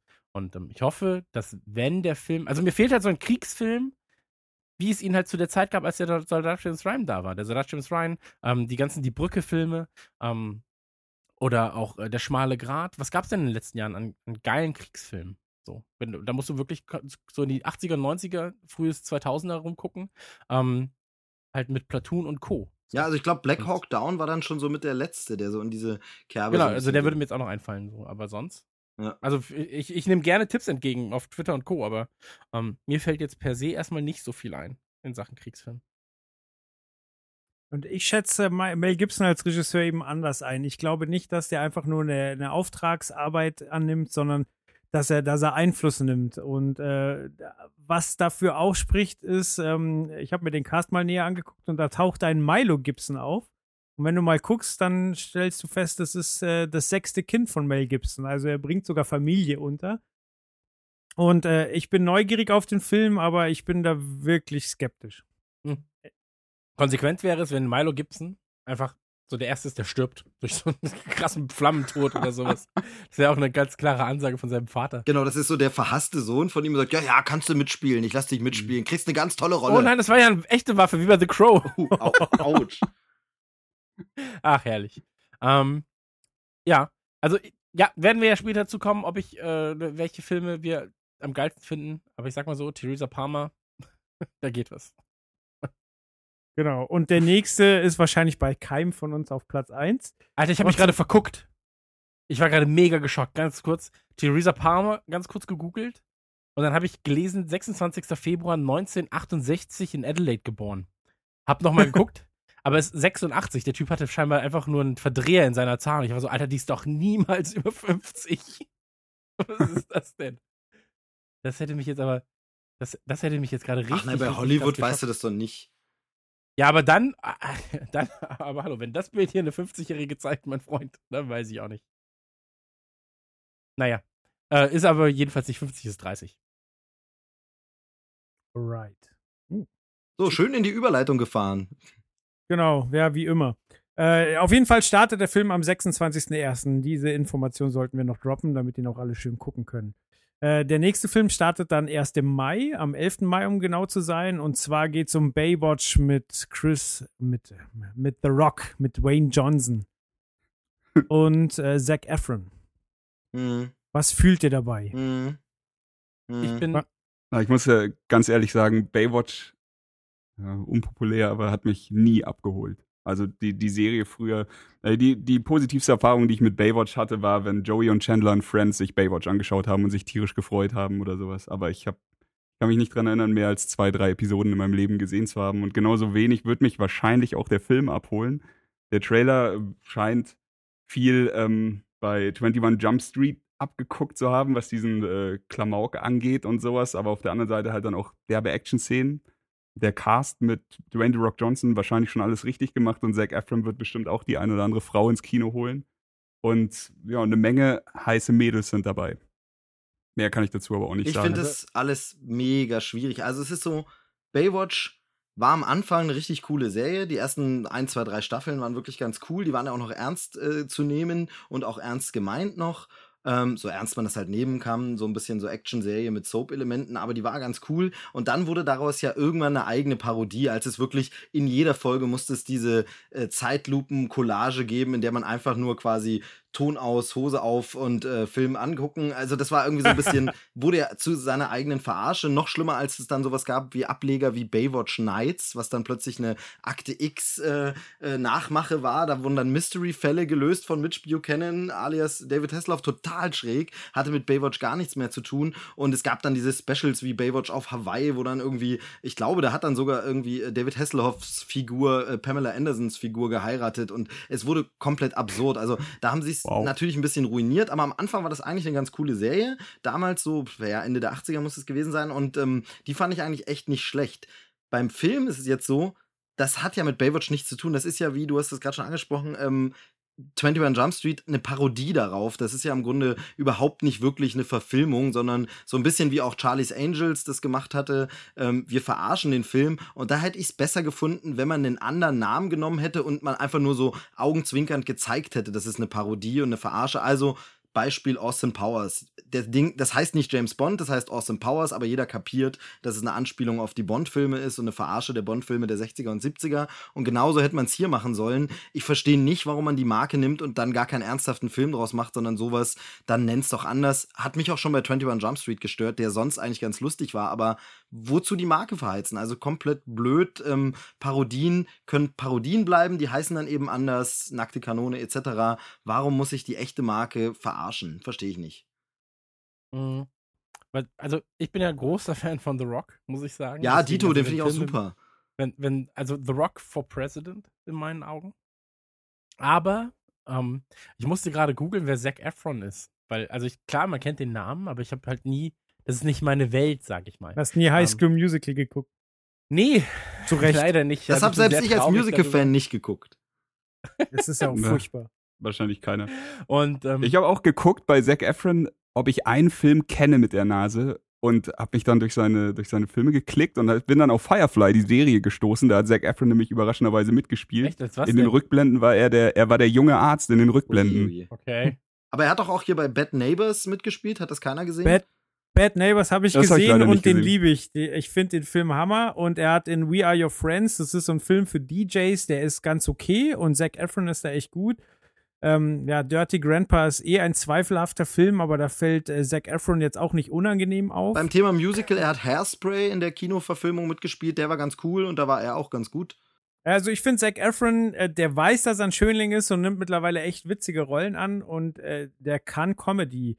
Und ich finde auch, ähm, also schon seit Starsky und Hutch finde ich dieses äh, Remake mit Augenzwinkern oder wie du schon gesagt hast, äh, Charlie's Angels, äh, finde ich eigentlich vollkommen okay. Was wahrscheinlich kritisch ist, ist, wenn man sich mal guckt, äh, bei den Writing, äh, Writing Credits, da werden sechs Leute aufgeführt und wenn sechs Immer Leute am Drehbuch, immer äh, ein Drehbuch schreiben, genau, Ja. ist immer ein gutes Zeichen. Nichtsdestotrotz bin ich mir ziemlich sicher, dass der ein Film Hit wird, weil man einfach bei der Se Besetzung auf Nummer sicher gegangen ist. Dwayne The Rock Johnson ist einer der, der größten Kassenmagneten, die wir momentan haben. Zac Efron leistet auch seinen äh, Beitrag. Dann haben wir Priyanka Chopra. Ich weiß nicht, ob ich sie richtig ausgesprochen habe. Ähm, die kennt man in unseren Gefilden eigentlich nur von der Fernsehserie Quantico. Eine Also wunderschöne kennt man sie nicht. ja, äh, ist auf jeden Fall eine wunderschöne Inderin und ist in Indien einfach mega large. Die ist da einer der größten Stars, die da rumlaufen. Das heißt, allein in Indien wird der, wird der äh, Film seine, seine Einspielzahlen erreichen.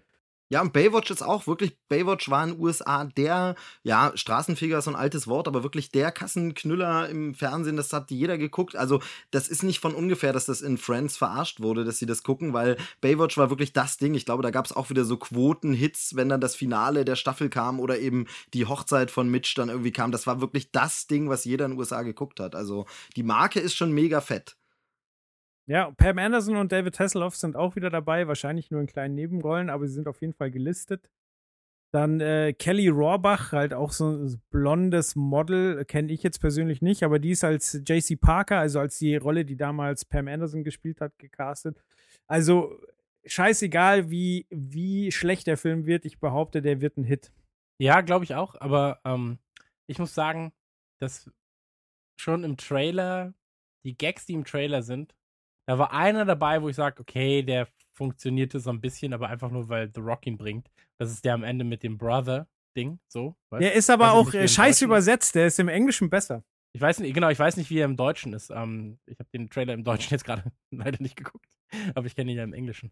Und ähm, ich finde, ich finde halt einfach, dass es sich mittlerweile so ein bisschen ausgelutscht hat, diese, dieses zu seichte Comedy. Weißt 21 Jump Street war dann nochmal stellenweise so eine Nummer härter und dadurch halt auch, dadurch hat es noch ein bisschen besser funktioniert. Hier ist mir das alles so ein bisschen zu weich und auch zu offen. Also die Gags, die da jetzt gerade drin sind, tut mir leid, das sind die ersten Gags, die dir einfallen in so einer Situation. Ja, das wirkt alles super hingeschludert, billig, sich wirklich auf die Namen verlassen und gar keine Liebe, kein Herzblut drin. Also, das ist weder eine geile Parodie noch ein geiler Baywatch-Film. Ich finde, das ist halt wirklich einfach nur so, ja, können wir bitte unseren Scheck haben? Es kommt kurz im Kino und äh, läuft und gut. Also, das finde ich echt super enttäuschend.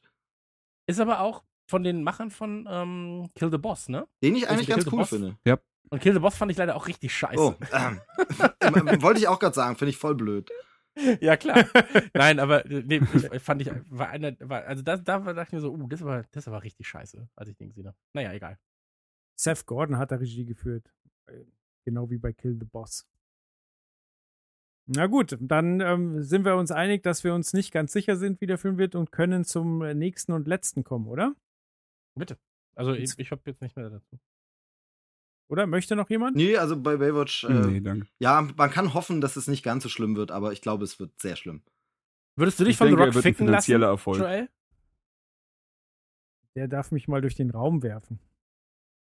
Nackt? Wa- Was für ihn sicher auch kein Problem ist. Na gut, okay. Damit hast du die Frage Ich würde mich von David. Hasselhoff ficken lassen. Ja, wahrscheinlich schon, oder? Aber The Rock dürfte zuschauen. The Rock Rock ist dürfte ja- zuschauen. The Rock ist ja die amerikanische Antwort auf Andreas Burani, kann ich da nur wieder ergänzen. Ja, wer, Ja. wer den letzten Disney-Film gesehen hat, kann das nur bestätigen. Äh, der letzte Disney-Film ist Vajana, ne? Genau. Genau. Mochte ich. Und- Genau, und da wird Mochte der Halbgott im Englischen von The Rock gesprochen und im Deutschen von Andreas Burani. Passt. Das liest sich der Wie die. Faust aufs Auge, total. Ja, Andreas also, Burani. Ich musste den jetzt Ja. nochmal googeln, wer das ist, Alter. ja, guck dir den Typ mal an, den Schrank von Mann. Also ist klar, wenn du an The Rock denkst, dann musst du, wenn du die deutsche Stimme nimmst, dann musst du Burani nehmen. Aber das ist doch voll die Wurst. Ja, richtig. Ja, es, wir, wir so, nennen es okay. Ironie. Ah, okay, jetzt habe ich es gerafft, Alter. Das ist ja witzig. Ah, okay, cool. Ähm, nee, ich habe ich hatte ein anderes, ich hatte ein anderes Bild vom Kopf, äh, vom Kopf. Ich dachte, ich hatte jetzt den, ähm, diesen Österreicher, den äh, Schlagerrocker. Ach so, Wie heißt nee. J. nochmal? Ötzi. Nee, der fühlt doch Ach, Gabalier, ja, okay. Ja, das mega, der. ach du Scheiße. Das, das ist so das Schlimmste. Ganz ehrlich, das ist auch so Musik für die Leute so ähm, im Finanzamt, die sich dann von so einem ganzen Kegelclub ficken lassen im Urlaub. Sorry. Ja. Das ist einfach so das Schlimmste auf der Welt. Andreas Gabalier ist einfach so, Alter, wenn ich das schon sehe. So, wollen wir Der Affe hat weitermachen? das Olympiastadion ausverkauft. Armes München. Ja, absolut richtig. Ja, dann äh, der nächste Film ist live. Möchte jemand äh, schon was Der dazu Typ ist ja auch noch ein Arschloch, lese ich gerade. Naja, Was? egal. Äh, egal, passt schon. Wie, wusstest du noch nicht, oder wie? Nee, ich, ich habe mich Wusstest noch nie mit ihm nicht? Oh, beschäftigt. doch, furchtbar, furchtbarer Typ. es ist nicht leicht auf dieser Welt, wenn man als Mann heute noch auf Frauen steht. Ganz, ganz toller Dies Sympath. löste, viele, dies löste vielerorts Kritik aus, aber auch Unterstützung durch den Extremsportler Felix Baumgartner und FPÖ-Politiker. Na, wenn Felix Baumgartner und FPÖ-Politiker auf seiner in Seite stehen, hast du ja geschafft. Dann, ja, dann, bist du, dann hast du es wirklich geschafft. das ist das Beste. Entschuldigung.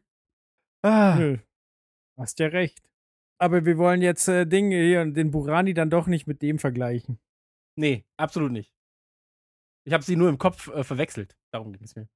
Gar kein Problem. Also kommen wir zu live. Mit, oh Gott, ey, Schauspielernamen, das Schlimmste. Ich sag erstmal Rebecca Ferguson, weil das kann ich noch aussprechen. Die hat Ja, aber jetzt bin ich gespannt, was du sagst zum Mann. Ryan Reynolds, gar kein Problem. Und den anderen darf gerne jemand anders sagen. Jake Gyllenhaal? Ja, perfekt. Sagt man das so? Ja, Oder willst du ihn Gyllenhaal Nicht genauso ausgesprochen, ist ja gar nicht so schwer. Ja, aber er hat seinen Namen ja selbst mal ausgesprochen, das klingt ja total anders. Er hat gesagt, die einzigen Leute, die seinen Namen richtig aussprechen, sind die in Schweden und bei Ikea. Was ja eigentlich immer so ein kleines Schweden ist in jedem Land. Genau. Mini-Schweden. Mini-Schweden. Genau, Rebecca Ferguson hat übrigens äh, mit äh, The Rock zusammen in Her dem unglaublich schlechten, mittelmäßig bis sehr schlechten Film Hercules gespielt. Was, Alter, ich fand Hercules mega. Aber Braveheart hat dir nicht gefallen. Nee.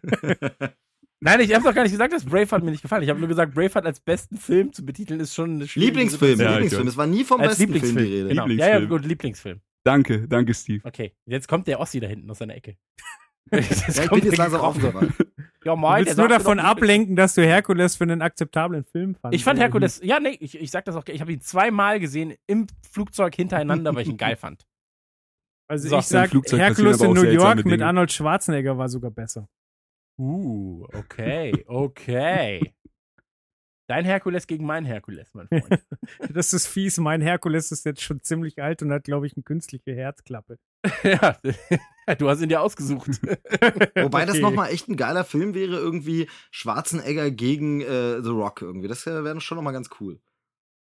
Ja, Aber ich- da gab es doch mal eine Szene. Wie hieß der Film? War das Rumble in the Jungle oder wie hieß der andere? Ja, da spielt er ganz kurz mit, es ist nur so ein Cameo. Ja. Genau, da, äh, genau, da geht, ähm, geht äh, The Rock in eine Diskothek und ähm, kriegt vorher noch die Warnung, er soll das Footballteam nicht so aufmischen, weil die haben noch Chancen auf die Meisterschaft. Und da geht Schwarzenegger kurz an ihm vorbei und wünscht ihm noch viel Spaß. Das war so richtig so der Action-Staffelstab übergeben. Ja, aber so zusammen Film von Ja, beiden war wäre schon nochmal geil gewesen. Das stimmt. Ich finde immer äh, herrlich, wie, wie dünn Vin Diesel aussieht, wenn The Rock neben ihm steht. Ja, Das ist auch schon eine Kunst, können nicht viele Leute. Das stimmt. Aber kommen wir zurück zu Live. Ähm, ein Film, der mich von der Ästhetik sehr an Gravity erinnert, aber halt dann doch ähm, ein bisschen Sci-Fi-Horror mit reinbringt. Die übliche Geschichte. Irgendwie kommt die Menschheit an, an Alien-DNA, experimentiert dann ganz munter und wundert sich dann, dass es schief geht, äh, schief läuft. Was halt eine Besonderheit ist, ist, dass es diesmal im Weltraum spielt, dass es quasi nicht auf der Erde ausbricht, sondern erstmal auf dieser Raumstation und dann verhindert werden muss, dass ähm, die, die außerirdische Lebensform auf der Erde landet und dort alles ausrottet. Ja, das gab's echt äh, wirklich noch gar nicht. Alien. ähm, wirklich eine ganz neue Idee. das stimmt. Ähm, einmal noch ganz kurz zu Daniel Espinosa, der die Regie geführt hat. Der hat äh, Regie geführt bei einem Film, den ich ähm, jetzt erst vor kurzem gesehen habe tatsächlich und der mir sehr, sehr gut gefallen hat, nämlich bei Child 44. Habe ich jetzt gerade ähm, gelesen. Der war mit äh, Tom Hardy unter anderem. Ich bin ja kein großer Tom Hardy-Fan. Einer der wenigen Menschen auf der Welt wahrscheinlich, der kein Tom Hardy-Fan ist. Aber der Film war sehr, sehr schön, kann ich nur mal kurz empfehlen. Ähm, sehr tolle Bilder. Deswegen, also ich glaube, was diese ganze Bildästhetik und Bildsprache angeht, da wird er schon ein Händchen für haben, also Espinosa. Und ich glaube auch, dass ähm, er mit Jake Gyllenhaal und ähm, Rebecca Ferguson durchaus akzeptable Schauspieler für so einen Film hat. Ich muss sagen, dass ich Ryan Reynolds, ein, ich kann ihn nicht mehr in ernsten Rollen sehen, so ein bisschen. Also das weiß ich nicht. Außerdem war er mit Scarlett Du Johansson wartest zusammen schon auf Deadpool in zusammen. Space, oder? Ja, also jemand, der Scarlett Johansson als Freundin hatte und dann nicht mehr hat, weiß ich nicht. Den kann ich sowieso nicht mehr ernst nehmen. Alter, so. weißt du, mit wem der schwierig. verheiratet ist? Ja, mit Blake Lively, oder? Ja, also Lively das heißt ist mal ein ordentlich würdiger Ersatz, würde ich sagen. Naja, komm, also das ist ja nicht mal dieselbe Liga. Also, Das ist, ja nicht mal Das ist aber Sport. Jammern auf sehr hohem Niveau. ja klar, aber wenn schon, denn schon. Hey, let me google this. Naja. Gut, wir sind ein bisschen weggekommen seine- von live. Darf ich was dazu sagen? Was ist denn mit Emma Stone?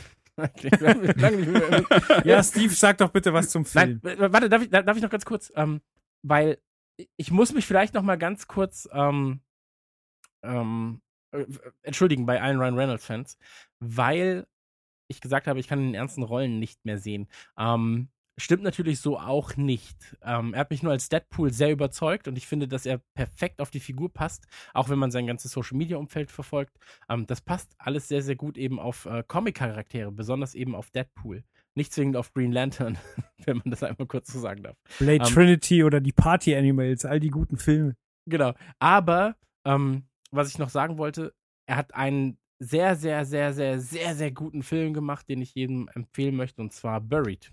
Ähm, fand ich sehr, sehr, sehr geil. Amityville Horror war ja, na, ja nur, ja, war ja nicht nur er, aber bei Buried hat er ähm, mich damals davon überzeugt, dass er auch ernst kann und nicht nur ein Schönling ist. Und ähm, ich würde ihn einfach nur gerne noch in Deadpool 2, 3, 4, 5, 6 sehen, anstatt in irgendwelchen anderen Filmen. Ich bin dann immer ein bisschen traurig, wenn Leute das, was ich sehen will, nicht machen, sondern sich für andere Sachen entscheiden. Naja, er macht ja Deadpool 2, kommt ja, kommt ja. Ja. Aber Buried kann ich nur empfehlen. Wirklich äh, sehr interessanter Film. Mir geht's jedenfalls mit äh, Ryan Reynolds da sehr ähnlich. Ähm, ich finde, der kann ernst, auch in einem lustigeren Film wie bei Deadpool gibt's ja auch ein paar ernstere und emotionalere Momente, die er echt gut macht. Ich finde halt, man erwartet ihn aber eher in so einem Film, wo dann eben der Actionheld nach dem dramatischen Moment auch nochmal einen coolen Spruch macht. Danach sieht aber live eben nicht aus. Deshalb ging es mir da so ähnlich. Im Trailer wirkte er ein bisschen wie so, der passt da jetzt aber nicht ganz rein. Hab da keinen ernstzunehmenden Schauspieler gefunden, wobei ich den echt mag. Also ich mag den auch total, auch in Interviews, super sympathisch und so. Aber den fand ich ein bisschen komisch. Ansonsten finde ich live ist so dieses, ist so ein Setting, wo ich immer finde, das ist Hit or Miss. Also das geht manchmal richtig gut und funktioniert und manchmal nicht so. Nämlich dieses typische, ähm, wir sind eingesperrt auf engstem Raum mit etwas Bösen und müssen jetzt gucken. Das hatten wir eben bei Alien, das gab es äh, bei Akte X mal in dieser bekannten Folge Eis, äh, die war da immer eine so der äh, oft genannten Lieblingsfolgen. Das gab es in vielen anderen Filmen, einfach mit Raumstationen, immer schon wieder mal. Und da kommt es immer drauf an, wie das Drehbuch das Ganze dann löst. Also ein ähm, bisschen ist es natürlich auch das Ding oder so. Man sieht jetzt hier im Trailer noch nicht so ganz, was es mit dieser außerirdischen Lebensform auf sich hat. Also, äh, ob, das, ob wir in diese klassische Richtung gehen, sie äh, ergreift Besitz von jemandem und dann weiß man nicht, wer es ist, oder ob es äh, alienmäßig als Monster rumläuft, äh, weiß man noch nicht, wird man sehen. Aber, also, kann wirklich gut funktionieren. Optisch sieht es erstmal geil aus und ich finde es wirklich toll, dass es jetzt momentan so viel Weltraum-Sci-Fi wieder gibt. Also das äh, gefällt mir sehr, sehr gut. Gerade Sony ist da fett mit dabei, hat er jetzt gerade schon Passengers und jetzt äh, den Film halt. Ähm, das finde ich nicht schlecht, aber kann auch nach hinten losgehen, wenn das Drehbuch hakt. Das wird man halt sehen. Aber Passengers, das ist doch zum Beispiel super weich gespült. So. Und Das ist eher so ein Beziehungsding, glaube genau, ich. und also das fand ich so puh, schwierig. Aber was ich jetzt gerade gesehen habe, ähm, die beiden oder zwei der Drehbauch, Dreh, Drehbauch, Drehbuchautoren, äh, Paul Wernick und äh, Red Reese, die jetzt auch bei Live dabei sind, haben zusammen unter anderem ähm, Zombieland gemacht, Deadpool, haben bei Watch Dogs zusammengearbeitet und werden Deadpool 2 und Zombieland 2 zusammen machen. Ähm, jetzt bin ich doch ein bisschen interessiert. Könnte Ja, funktionieren. man, ja. ich weiß man halt nicht, ist ja sowas ganz anderes, ob sie dann eben diesen Genresprung hinbekommen. Ne? Das ist die Frage. Aber auf jeden Fall, ja, erstmal gute Titel in der äh, irgendwie Vita. Also nicht schlecht. Ja. Ja, aber vielleicht ist Ryan Reynolds ja auch ein bisschen so der, der Gegenpol zu Jake Gyllenhaal, der ja immer äh, recht, ähm, recht ernst und recht tiefschürfend ist, wenn er nicht gerade den Prince of Persia spielt. Man muss ja dazu sagen, äh, Columbia hat den Film ähm, verschoben. Der sollte eigentlich im Mai erscheinen, Ende Mai. Aber da kommt ja der neue Pirates of the ne? Caribbean. Und ähm, da haben sie gesagt, uh, da, da werfen wir unseren Film wohl nicht ins Feuer ähm, und verbrennen das Geld. Deshalb äh, kommt er jetzt ein bisschen früher, kommt jetzt im März bereits. Ist, glaube ich, auch keine schlechte Entscheidung, weil, wie Steve schon richtig sagt, es kommen dieses Jahr einfach wahnsinnig viele Science-Fiction-Filme. Und äh, ich kann mir auch gut vorstellen, dass da irgendwann im Jahr eine Übersättigung einsetzen wird. Und da ist äh, seinen Film früher loszuschicken wahrscheinlich nicht die dümmste Entscheidung. Mhm. Aber ist das denn generell so ein. Ich meine, die Filme, die werden ja nicht von heute auf morgen gedreht. Das ist ja schon weit, weit in der Vergangenheit. Wer, wer kam auf die Idee, jetzt mal wieder so richtig in diese Science-Fiction-Kiste zu hauen? Wie, wie ist das? Weil die, die Na, ich glaube, das waren so die letzten großen Hits, die alle funktioniert haben. Also äh, da waren Gravity, glaube ich, fetter Wegbereiter. Ich meine, er war bei den Oscars ganz weit vorn mit dabei. Das ist fürs Genre. Gravity so auf jeden. Fall. Dann hattest du einen Interstellar und dann hattest du einen Marsianer und alle immer vorne mit dabei und super angekommen bei der Kritik und so. Und ich glaube, dann geht natürlich so eine Prozessmühle los. Ja, hey, da machen wir auch was. Ich habe hier auch noch ein Drehbuch. Das lag schon eine Weile rum. Komm, wir machen das. Ach, Sci-Fi brauchen wir was. Ach, jetzt. Und dann kommen die Filme natürlich alle zur selben Zeit raus. Aber ist das nur Sony? Ich meine, Arrival hatte ja was mit Aliens zu tun. Dann jetzt Passenger, wie du gesagt hast, jetzt live. Aber was ist bei den anderen? Ich weiß nicht, äh, Alien kommt ja noch, ähm, Blade Runner ja auch. Ich weiß nicht, über welche Filmstudios sie kommen. Aber das sind doch auch, Ähm, das sind doch ähnlich wie bei Spielen. Blade Runner ist, glaube ich, auch Sony. Das, das ist doch ähnlich wie bei Spielen. Ich meine, du entscheidest dich ja jetzt nicht in diesem Jahr, was nächstes Jahr rauskommt, sondern du musst im Prinzip die Entscheidung treffen, vor zwei Jahren, welches Spiel du für 2017 genau. entwickelst. Oder vor drei Jahren, vor vier Jahren. Und deshalb sage ich ja, das ist alles ähm, Gravity und Interstellar und so. Genau, also ich glaube auch, dass das, das wegbereitend ist. Ich glaube aber auch einfach, dass es bestimmte Zyklen gibt. Ähm, Kriegsfilme hattest du, wie gesagt, auch lange Zeit nicht. Ähm, dann gibt es halt Sachen, die immer laufen, Komödien und so weiter und so fort. Da wird dann halt entschieden, gibt es jetzt eher Rom-Com? Sind das die drei Jahre der Rom-Com? Oder sind es die drei Jahre der, ähm, ja, der, der, ähm, was weiß ich, 21 Jump Streets? So. Und ähm, ich glaube, dass das halt sehr zyklisch ist, wie die Filme da gedreht werden. Dass wir jetzt wieder einen Hype haben, dann wird dieser Hype abschwächen und in fünf Jahren wirst du dann wieder mehr ähm, Filme haben und die werden dann vielleicht wieder ein bisschen anders sein. Dann werden sie vielleicht wieder eher in diese Horrorsparte reingehen, also Horror-eskes Sci-Fi. Ähm, ich muss sagen, ich bin gerade auch sehr zufrieden. Ich weiß aber nicht, ob irgendwas, ir irgendwas, ob irgendwas wie, wie Rival toppen wird in den nächsten Jahren für mich, weil ähm, der Film, den fand ich schon sehr, sehr geil. Er hat überall nur gute Kritiken gekriegt, oder? Hm, Oder weiß hat er nicht. gespalten? Weiß ich gar nicht, ob der gespalten hat. Also ich habe schon relativ viele ähm, bei, dem, bei den Amazon-Reviews für die DVD bewerten Leute natürlich jetzt noch nicht die DVD, sondern den Film an und für sich. Da gibt es schon ein paar negative ähm, Reviews, aber das sind einfach Leute, die auch den Film, glaube ich, einfach nicht verstanden haben. Zumindest lässt es sich so rauslegen. Ja, den habe ich auf jeden Fall ja, noch nee, offen, also noch nicht. geschafft zu schauen. Das klappte damals nicht. Lohnt sich, lief. lohnt ich freue sich. mich sehr, wenn der kommt. Also. Also ich liebe den. Ich, ich liebe ihn wirklich. Ich kannte die Kurzgeschichte davor, ähm, aber was sie da rausgeholt haben, Chapeau, sage ich mal. Genau, aber weil du das gerade meintest mit diesen Zyklen, das hat ja oft auch was, so ein bisschen, jetzt wird es ein bisschen äh, anspruchsvolleres äh, Filmseminar, aber das hat ja auch immer was mit der Gesellschaft natürlich zu tun, ne? wo wir gerade stehen, was so in den letzten Jahren passiert ist und was in den USA ja letztes Jahr einfach dominierend war, war dieser nervige, dämliche äh, Wahlkampf, den alle gehasst haben. Und dann hast du natürlich gern immer so einen Eskapismus und der geht jetzt momentan halt gerade mal nicht zurück in unbedingt Märchenzeiten und Fantasy, das hatten wir vor einer Weile, jetzt geht er halt, schauen wir mal in die Zukunft, Science Fiction, was kommt da? Und da kannst du einmal eben positive Szenarien bauen. Das ist so ein bisschen Passengers für mich, finde ich. Also auch wenn in dem Film jetzt nicht nur Positives passiert, aber die Zukunft, wie sie dargestellt wird, ist ja ein bisschen positiver. Du kannst aber auch so düstere Dystopie-Geschichten, da haben wir Mad Max, da haben wir Blade Runner, solche Geschichten. Und ich glaube, dass sowas, da hast du dann schon recht mit diesen Zyklen, einfach auch immer eine Antwort darauf ist und dann aber wieder natürlich die Produktionszeiträume. Das heißt, das dauert halt zwei Jahre, bis die Antwort darauf kommt. Aber man, man muss auch dazu sagen, solche, also das Weltgeschehen hat ja immer Einfluss. Ähm, ich erwarte jetzt auch in den nächsten ein bis zwei Jahren unfassbar gute Punk- und Hardcore-Platten. Einfach weil Genau. die Politik es erlaubt. Sowas, ja. Und ähm, das, wie, wie du sagst, so dieser Eskapismus, der dann durch Filme oder durch auch äh, die Comic-Szene ist da auch extrem stark, weil sie eben sehr kurzfristig planen kann, wenn sie will. Ähm, da, da erwarte ich großartige Dinge in den nächsten Jahren, äh, weil eben schlimme Dinge auf der Welt passieren. Und ähm, das, das fördert Kunst natürlich. Also sagen wir so, wenn wir wollen, dass es gute Kunst gibt, brauchen wir mehr schlimme Dinge. Und ähm, Das- du brauchst eine ja, da war ja brennende Welt. Brauchen eine 2016 brennende schon mal Welt. sehr gut. Also das passt doch. Da Ja. kann jetzt die nächsten zwei Jahre eigentlich nur noch geiles Zeug kommen. ey, Jetzt solange man mir Bill. Murray nicht nimmt, bin ich cool. So. Solange er darf. Oh, Bill Murray, schwierig. Ich Comics habe jetzt endlich den Ghostbusters Comics gesehen. angesprochen Ah, musst du gleich sagen, wie du ihn fandest. Ähm, ich wollte noch eben zum Thema Comics sagen. Ich bin ja wenn wir gerade beim Thema Zyklen sind, gespannt, wie lange die, die äh, Comic-Geschichte noch funktioniert, weil Iron Man 1 ist von 2008, das heißt, äh, jetzt Hulk war noch davor, das heißt, Marvel ähm, ja, versüßt uns jetzt schon seit fast zehn Jahren mit Comicfilmen das Leben und ähm, bin mal gespannt, wann, wann da die Übersättigung einsetzt. Hm, Ich, ich glaube bei den, also das ist ja schon wieder ein Thema, wo wir, wo wir ähm, bei Nukular und auch hier nochmal sehr, sehr lange drüber reden können, weil, ähm, also wirklich angefangen hat es ja in den 80ern mit äh, Howard the Duck und Punisher zum Beispiel, dann kam ja in den 90ern Blade, äh, Captain America gab es da ja auch schon.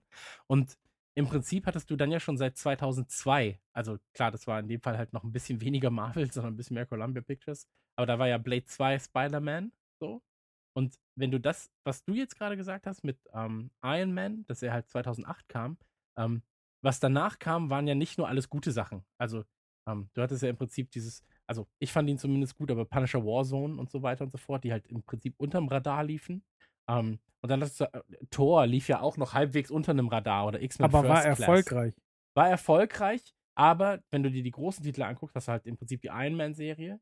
Ähm, selbst die Captain America First Avenger, der ja in meinen Augen einer der besten Marvel-Filme ist, obwohl ich Captain America gar nicht so spannend finde, ähm, lief ja noch relativ unterm Radar, genauso wie ein Ghost Rider. So. Auch relativ unterm Radar. Und dann hast du halt wieder diesen, dieses Top-Ding mit Avengers, mit The Amazing Spider-Man. So. Und dann hast du wieder die Sachen, die unterm Radar laufen, so ein bisschen. Und dann kommt wieder Guardians of the Galaxy. So. Ähm, Ant-Man wieder unterm Radar, obwohl er natürlich erfolgreich war. Weißt du, was ich meine? Und ähm, Doctor Strange zum Beispiel war schwierig als Film. Also Doctor Strange, muss ich ehrlich gesagt, äh, schöne Bilder, fand ich als Film aber langweilig. Fand ich nicht gut geschauspielert. Fand ich sehr, sehr flach in seinen Witzen. Ähm, hätte es alles nicht gebraucht. War weit unter dem, was ich erwartet und erhofft habe, Doctor Strange. Ja, aber ich glaube, so wird es jetzt immer sein. Es wird jetzt immer diese Comicfilme auch geben. Das ist jetzt einfach ein Genre, was etabliert ist. Und Genau. da ist dann immer auch ein guter dabei und ein, ein schlechter. So wie bei diesen Sci-Fi-Filmen. Da ist dann ein geiler Weltraumfilm dabei, dann ist dann wieder ein schlechter dabei. Und genauso wird es bei diesen Comicfilmen. Es ist halt nicht mehr jeder das Riesen-Event, sondern die gibt's dann und dann sind gute dabei und schlechte. Und ich glaube, weggehen werden die nicht mehr. Genau, absolut. Ich habe jetzt nochmal, ich habe letztens Man in Black 1 gesehen, übrigens. Ähm, geil. Immer noch geil. Ist von 97, Alter, und ist immer noch geil. Boah, ist das schon lange her. Naja, aber reden wir ein andermal drüber. Tut mir leid. Will nicht jemand noch irgendwas zu live sagen?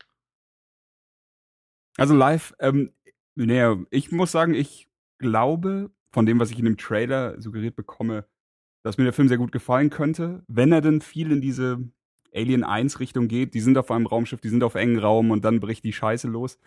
Er lässt halt viel offen. Also, was ich nicht verstehe, ist äh, so die einzige wirkliche Problematik, außer dass auf dem Schiff alle draufgehen können, die ich gesehen habe in dem Trailer, ist, dass das Schiff eventuell eben auf die Erde geht und dann ist die Scheiße auf der Erde und das ist ein Riesenproblem. Oder das Schiff kreist einfach die ganze Zeit um die Erde rum. Aber da habe ich, da habe ich die.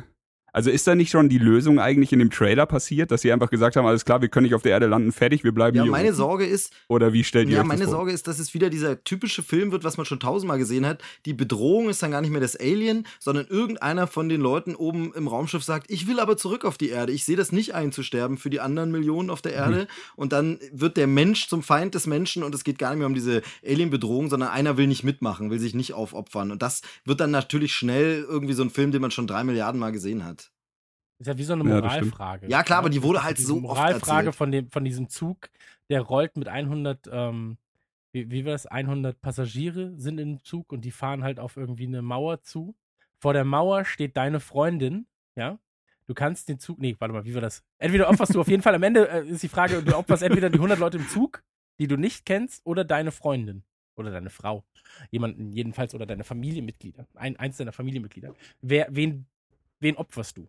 Und ähm, da musst du dann natürlich, also schwierig. Genau, und das, ne, das sind Geschichten, alle. die man erzählen kann. Was mich aber oft stört im Kino ist, wenn ich so eine Geschichte habe, wo es jetzt zum Beispiel um Kontakt mit außerirdischer Lebensform geht und plötzlich geht es dann um diese Moralfrage, die du gerade geschildert hast, wo ich sage, ja, mich hätte jetzt aber mal die, das andere Thema mehr interessiert. Also dann erzähl halt die Geschichte von dem Zug, der auf meine Freundin zufährt und erzähl nicht die Geschichte von außerirdischen Lebensformen. Kann man jetzt hier noch nicht sagen, ob der in die Richtung geht, aber das passiert mir allzu oft. Also ähm, ich sag mal, krasses Beispiel halt einfach Lost, wo du dieses geile Insel-Setting mit Mysterium hast und am Ende geht's wieder nur darum, dass die Leute untereinander sich nicht abkönnen. Wo ich sage, ja, kann man machen, aber das hat Herr der Fliegen schon tausendmal geiler erzählt. Ich hätte das Mysterium der Insel geil gefunden und nicht, äh, wer jetzt wen mag und wer auf wen scharf ist oder so.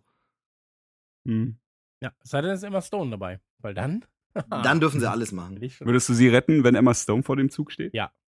Also da können tausend Leute im Zug sein, Alter. Da kann meine Familie mit tausend Leuten in dem Zug sein. Der Zug ist Geschichte, wenn da Emma Stone sonst stirbt. Schau also abschließend zu live. Äh, Aber sie muss es natürlich auch mitkriegen. Der wird gut. Also sie muss es ja mitkriegen. Ich würde ihr erst sagen, pass auf. dabei sehen. Ja, also ich würde ihr sagen, pass auf, ich opfer die jetzt, aber danach gehen wir zumindest Pizza essen. Und wenn sie dann sagt ja, dann sage ich, okay, cool. Aber du Dann zahlst. sagst du Tschüss Familie. Dann sag ich, tschüss Familie, tschüss Aber- tausend Leute. Aber tschüss Emma Kindergarten, in den der Zug rast. Emma Stone ist eine wie, wie Gillian Anderson. Die wird durch die deutsche Synchronstimme nochmal wahnsinnig aufgewertet, finde ich. Oh, ich habe jetzt. Also du meinst, die müssten wir auch Ja, mitretten? die müssen wir mitretten. Und dann müssen wir nur Emma Stone so simultan reden. die eine bewegt den Mund, das die ist das Mindeste, was du redet. danach Genau, von das ihr wäre super. erwarten Ich gehe mit dir aus, aber wir müssten bitte hier diese Synchronsprecherin mitnehmen. Ja. Die muss dann leider unterm Tisch 65 sitzen. und sieht aus wie meine Mutter. Sie sitzt unterm Tisch. Aber dann kannst du sagen, Emma, du kannst auch gerne dahin. Ähm, nein, aber äh, der Kameramann übrigens bei äh, Live hat unter anderem für Godzilla gearbeitet, hat und also ist der, ist der Hauptkameramann. Was? Das sind erwähnen, dass- Arbeitsbedingungen, wenn du für Godzilla arbeitest. ja, also den Film äh, hat World Trade Center gemacht, damals von Oliver Stone. Hat aber auch ähm, We Need to Talk About Kevin gemacht zum Beispiel. Also der weiß schon ein bisschen was. Und er hat Fifty Shades of Grey gedreht. Also da geht schon mal ein bisschen was. Mhm. Ja, Sehr gut. Okay, Kameraleute interessieren euch nie, ne? Ja, Fifty Shades of Ich fand Grey den von Gravity ganz gut. Okay. mich. Okay, ja, dann haben wir ja alles gesagt. Äh, welcher, welcher Film war der Favorit unter Mhm. denen, die wir heute besprochen haben? Fangen wir mit, Trailer oder äh, mit Steve an. Äh, für mich jetzt tatsächlich La La Land, weil das einfach, da habe ich irgendwie Bock drauf, auch gerade in der kalten Jahreszeit jetzt irgendwie was Herzerwärmendes und ansonsten live, weil einfach äh, Sci-Fi, Weltraum, cool. Rest äh, habe ich ja schon ausgeführt, nicht so, aber La La Land, da freue ich mich. Okay, Chris, was ist es bei dir? Chris, nicht Oh, jetzt haben wir die Problematik. Ja, und da ist die. Dankeschön. Danke. Da ist die Problematik. Da ist sie okay, schon. ich fange einfach an. Äh, bei mir äh, mit Abstand am meisten auf dem Hype-Train von Blade Runner, sorry, aber ich komme da auch nicht so einfach runter und ich will das auch nicht verleugnen, wenn der Film könnte mich wirklich, wirklich glücklich machen. Was machst du, wenn er, Und was machst du, wenn der ansonsten- Kacke wird? Äh, ja, das ist wie bei Kacke Ghostbusters. dann Den werde ich ersten Film kann er ja nicht so- genommen kriegen. kurz leugnen und ein bisschen abstreiten, dann wütend werden und irgendwann einsehen, dass er scheiße ist, wahrscheinlich in der Reihenfolge. Okay, bevor ich Chris noch frage, möchte ich Steve noch eben fragen, wie fandest du den Ghostbusters? Ach, Ganz ach kurz. so, ja, Ghostbusters. Ähm, äh, er könnte so gut sein, mit wenigen Stellschrauben ein bisschen was justieren und er wäre richtig gut geworden. Aber leider, so richtig geil ist er nicht. Er ist okay, gar nicht so schlimm, wie man befürchtet hat. Äh, die Cameos finde ich so lala. Das von Bill Murray ist richtig kacke. Okay. So, Chris, dein Favorit, äh, favorisierter Trailer, welch, auf welchen Film bist du scharf? Also eigentlich auf keinen so richtig krass. So, dass ich sage, ich freue mich jetzt mega. So. Ähm, Hacksaw Ridge, muss ich sagen, fand ich aber optisch sehr ansprechend. Und ähm, ansonsten. Nee, ich glaube, es ist Hacksaw Ridge, wenn ich jetzt sagen muss. Da freue ich mich am meisten drauf. Also, was heißt, da freue ich? Ich freue mich auf gar nichts mehr, Mann. aber Ridge hat zumindest, wo ich sage so, ja, das, das, ich erwarte nicht viel, ich gucke es mir an und dann ist gut. Weil bei Blade Runner würde ich halt jetzt einfach viel erwarten und ich glaube, dass er das eh nicht halten wird. Weißt du, was ich meine? Und ähm, da würde ich mit einer zu hohen Erwartungshaltung rein und das würde es, glaube ich, zu einem großen Problem machen. Deswegen Ridge würde ich mir angucken. Okay. Bei mir ist es auch Blade Runner. Da freue ich mich drauf. Kann natürlich sein, dass ich enttäuscht werde, aber ähm, ja, bin, bin sehr gespannt. Also bei mir ist es so, dass äh, von den Ridley Scott-Sachen, die dieses Jahr erscheinen, finde ich Blade Runner interessanter als Alien. Oh, das ist hart. Echt? Echt, also ja. wirklich jetzt? Krass. Wobei ja Blade Ich, Runner ja ähm, nicht die Regie führt. Also das ist ja schon. Ja, gut, aber wenn ich, also, stimmt natürlich, aber äh, es sind beides äh, Sachen, die, die aus äh, dem Schaffen von Ridley Scott entspringen. Es sind seine Babys. Ich sag mal so, bei Blade Runner hat man halt noch Hoffnung, das ist noch nicht verkackt, während äh, Prometheus war schon so schlecht, dass man bei Alien wirklich ein bisschen. Oh. Ja, aber wenn uns Mad Max eins gelernt hat, dann, dass es schon funktionieren könnte. Ja, aber ich fand den Trailer zu, zu Alien schon ein bisschen ungeil. Also der war wirklich sehr, sehr, sehr, sehr Popcorn-Kino und sehr, sehr, sehr, sehr auf äh, modern geschnitten. Ich fand halt, der war Der sehr Trailer. Prometheus nochmal. Und es ist im Grunde ja, Ja. auch Prometheus 2. Mehr ist das Ding nicht. Sie versuchen ihn jetzt als Alien-Film zu verkaufen, aber es ist Prometheus 2 und so sieht er leider auch aus. Yep. Steve ist mein Mann. So, der sagt auch mal, wie es ist. Weißt, der lässt sich nichts vorschreiben von der, von der kommunistischen Westgesellschaft. Ja, so ist es. Gelernt, ne? Äh, kapitalistischen. kommunistischen. Alles ist vollkommen egal. Ich war schon immer gegen Alles System. beides. Kommunistisch-kapitalistische Westgesellschaft. Da lasse ich mir nichts Kommunisten, vorschreiben. Nazi. genau. Aus dem All. Sehr gut. Surf-Nazis must die. Äh, apropos cool. Kommunisten, Nazi, es gibt auch schon die ersten Teaser zu Lombok. Müssen wir demnächst auch mal bequatschen. Aber jetzt erstmal vielen Dank, dass ihr euch Zeit genommen habt. Mir hat Spaß gemacht. Ähm, vielen Dank fürs Zuhören. Äh, Euch gebühren die letzten Worte und bis bald. Ja, hat sehr viel Spaß gemacht. Tschüss. Ciao. Servus. Das war Trailerschnack. Bis zur nächsten Ausgabe. War jetzt ein bisschen plötzlich, aber egal. Wir Genau, es haben eine sehr schnelle Verabschiedung, aber kann man schon mal machen. Kann man machen. Das, das kann man machen. Die Deppen raffen es eh nicht.